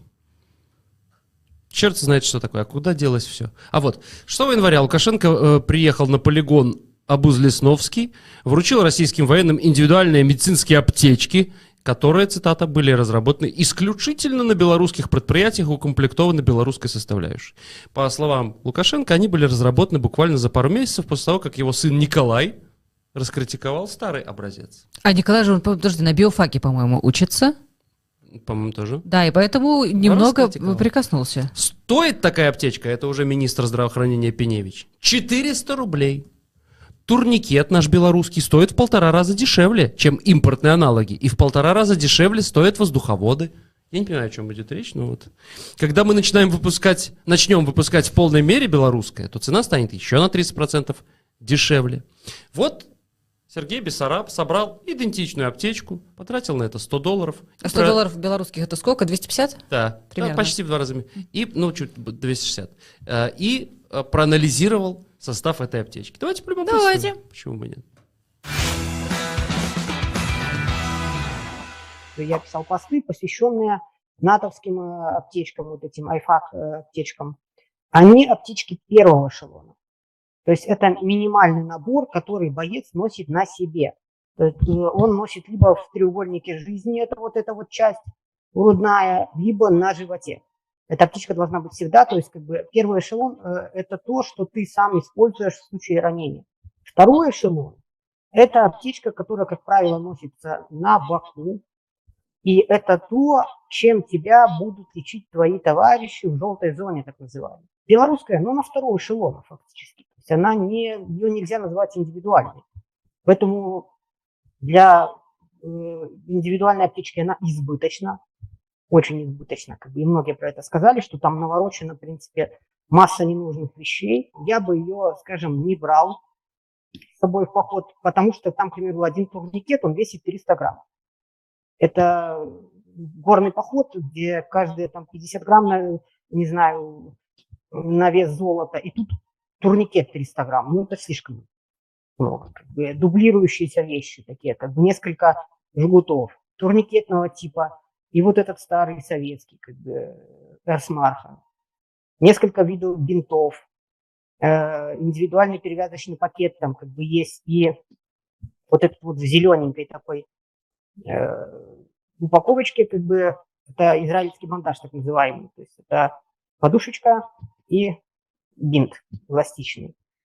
И маленькая такая зеленая упаковочка, это так называемый ИПП, индивидуальный перевязочный пакет. То есть это фактически вещи, которые дублируют друг дружку. Я не знаю, такое впечатление, что надо просто разгрузить склады. А доксициклин это, конечно, никуда не годится. Это, это самый дешевый антибиотик, с одной стороны. Э, и он помогает при укусе клеща. От боррелиоза препарат выбора. Если вдруг вспышка чумы, это препарат выбора. И все. Потому что как бы в современном мире, где антибиотики и в молоке, и в мясе, тетрациклином устойчиво практически все. Вот, поэтому э, в натовской аптечке там у них э, фторхинолоны, вот, в украинских аптечках фторхинолоны. А в белорусской доксициклин советский. Как бы. В советской аптечке АИ-1 было антимикробное средство, по-моему, там номер два, доксициклин. Ну, тут тоже они решили, так сказать, не мудрствовать лукаво и сделать тоже доксициклин. Что касается индивидуальных перевязочных пакетов, то тоже у меня как бы есть такой любимец. Вот, вот оно. Вот эта штука. Вот она вот даже здесь. Ценник указан 6,49. В 2020 году оно стоило 6,49. Эта штука не один раз в августе себя показала. Это замечательная вещь. Э, не знаю, есть ли они сейчас в Минске, как бы продаются. Ну, в 2020 году они продавались. Это э, вот пакет перевязочный с двумя подушечками стерильный. То есть 3 доллара. Классно, это делает лента. Это могилевская лента как делает. То есть, в принципе, при желании мы можем заменить точно все перевязочные пакеты вот этой лентой. Но израильские бандажи при желании можно тоже сымитировать. Можно сымитировать. Э, будет тяжело, но что такое израильский бандаж? Это подушечка плюс э, эластичный бинт и простенький фиксатор. То есть подушечку мы делать сможем. У нас как бы и с волокнами люди работают, ну, скажем, есть и материал. Эластичный бинт станет вопрос резины. Но перчатки в 2022 году мы освоили собственное производство. А, был репортаж, я несколько раз видел там, ссылались на то, что перчатки мы наконец-то освоили. Не прошло и 70 лет, там, мы научились делать собственные перчатки. То есть мы, по идее, сможем делать и тоненькую резину. То есть там как бы цилиндрическая такая резина, похожа на резинку для рыбаков. Рыбацкая, только вот тонкая. Что такое эластичный бинт? Это как бы тканевая основа, внутри вот эти резиновые штуки. То есть израильский бандаж мы скажем, поднапрячься и сможем делать. Вот. Ну а что точно мы не сможем делать, потому что это высокая химия, которая у нас подчастую снесена, это гемостатики. Что бы я из этой белорусской аптечки себе точно взял, это вот эти вот ножницы, которые мы якобы научились импорта замещать. На самом деле мы их импорта замещаем с Алиэкспресс, они стоят там 2 доллара, как бы точная копия, очень, кстати, классные легенькие. Есть так называемая ножницы NAR, тактические. То есть это вот NAR, это вообще контора, которая придумала вот эти турникеты, которая продает, ну, очень уважаемая такая и у туристов, и у различных выживальщиков, и сейчас уже вот и у военных. Вот их ножницы. И эти китайские, в принципе, они не особо хуже. Потом из белорусских я подчеркнул, это вот 4-дюймовые, эти зеленые такие снятые израильские бандажи, которые я тоже нашел там, по-моему, по 3 доллара и по 4 на Алиэкспресс. Я вот не думал, что они есть. Потому что российские, которые, скажем так, практически полностью копируют вот эти китайские, российские стоят 5-7 раз больше. А так вот я посмотрел белорусскую аптечку, раз, и нашел хороший, дешевый израильский бандаж. Вот, то есть не все плохое в аптечке, она наталкивает на хорошие мысли.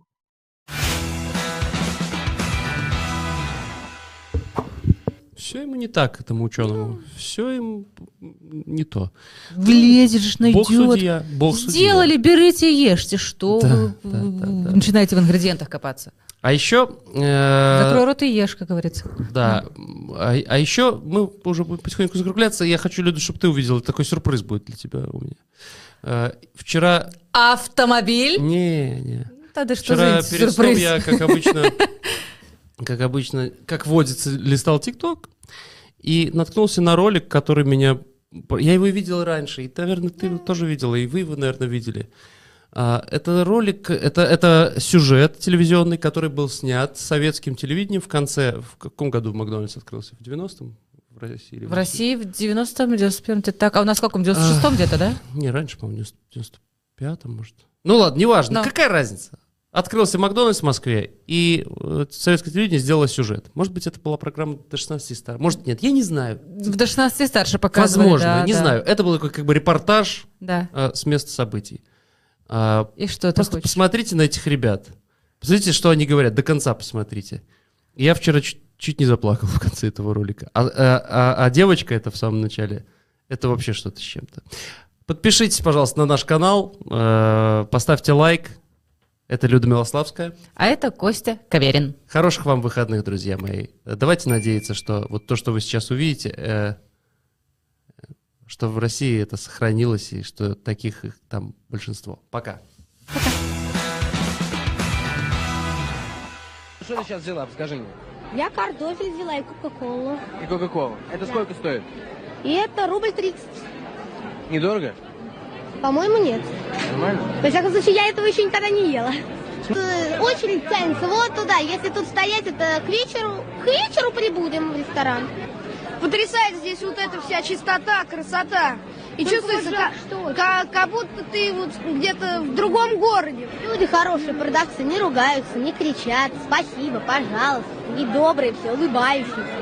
Приятно просто ходить, даже не для того, чтобы купить, а ну просто смотреть приятно. Здесь такая красота, и даже я не знаю, что выбрать, куда мне сесть, что мне взять. Ну, в общем, я довольна. Сможешь ли ты после этого есть в школьной столовой? Я в ней просто не ем. Раньше мне говорили, что на Западе все какие-то там, как сказать, дикие, все ходят, друг друга убивают. А теперь я вот сейчас, когда сюда пришел, я увидел, что вот можно спокойно прийти вот сюда, посидеть вот, э, выпить там стаканчик кока-колы. Вот э, раньше, когда я был маленький, я думал, что вот они все такие, вот только и думаю, что ядерные ракеты запускают. На самом деле нет, вот они не такие уж и воинственные. И даже наоборот вот сделали хорошо, что открыли вот у нас в Советском Союзе вот ресторан такой.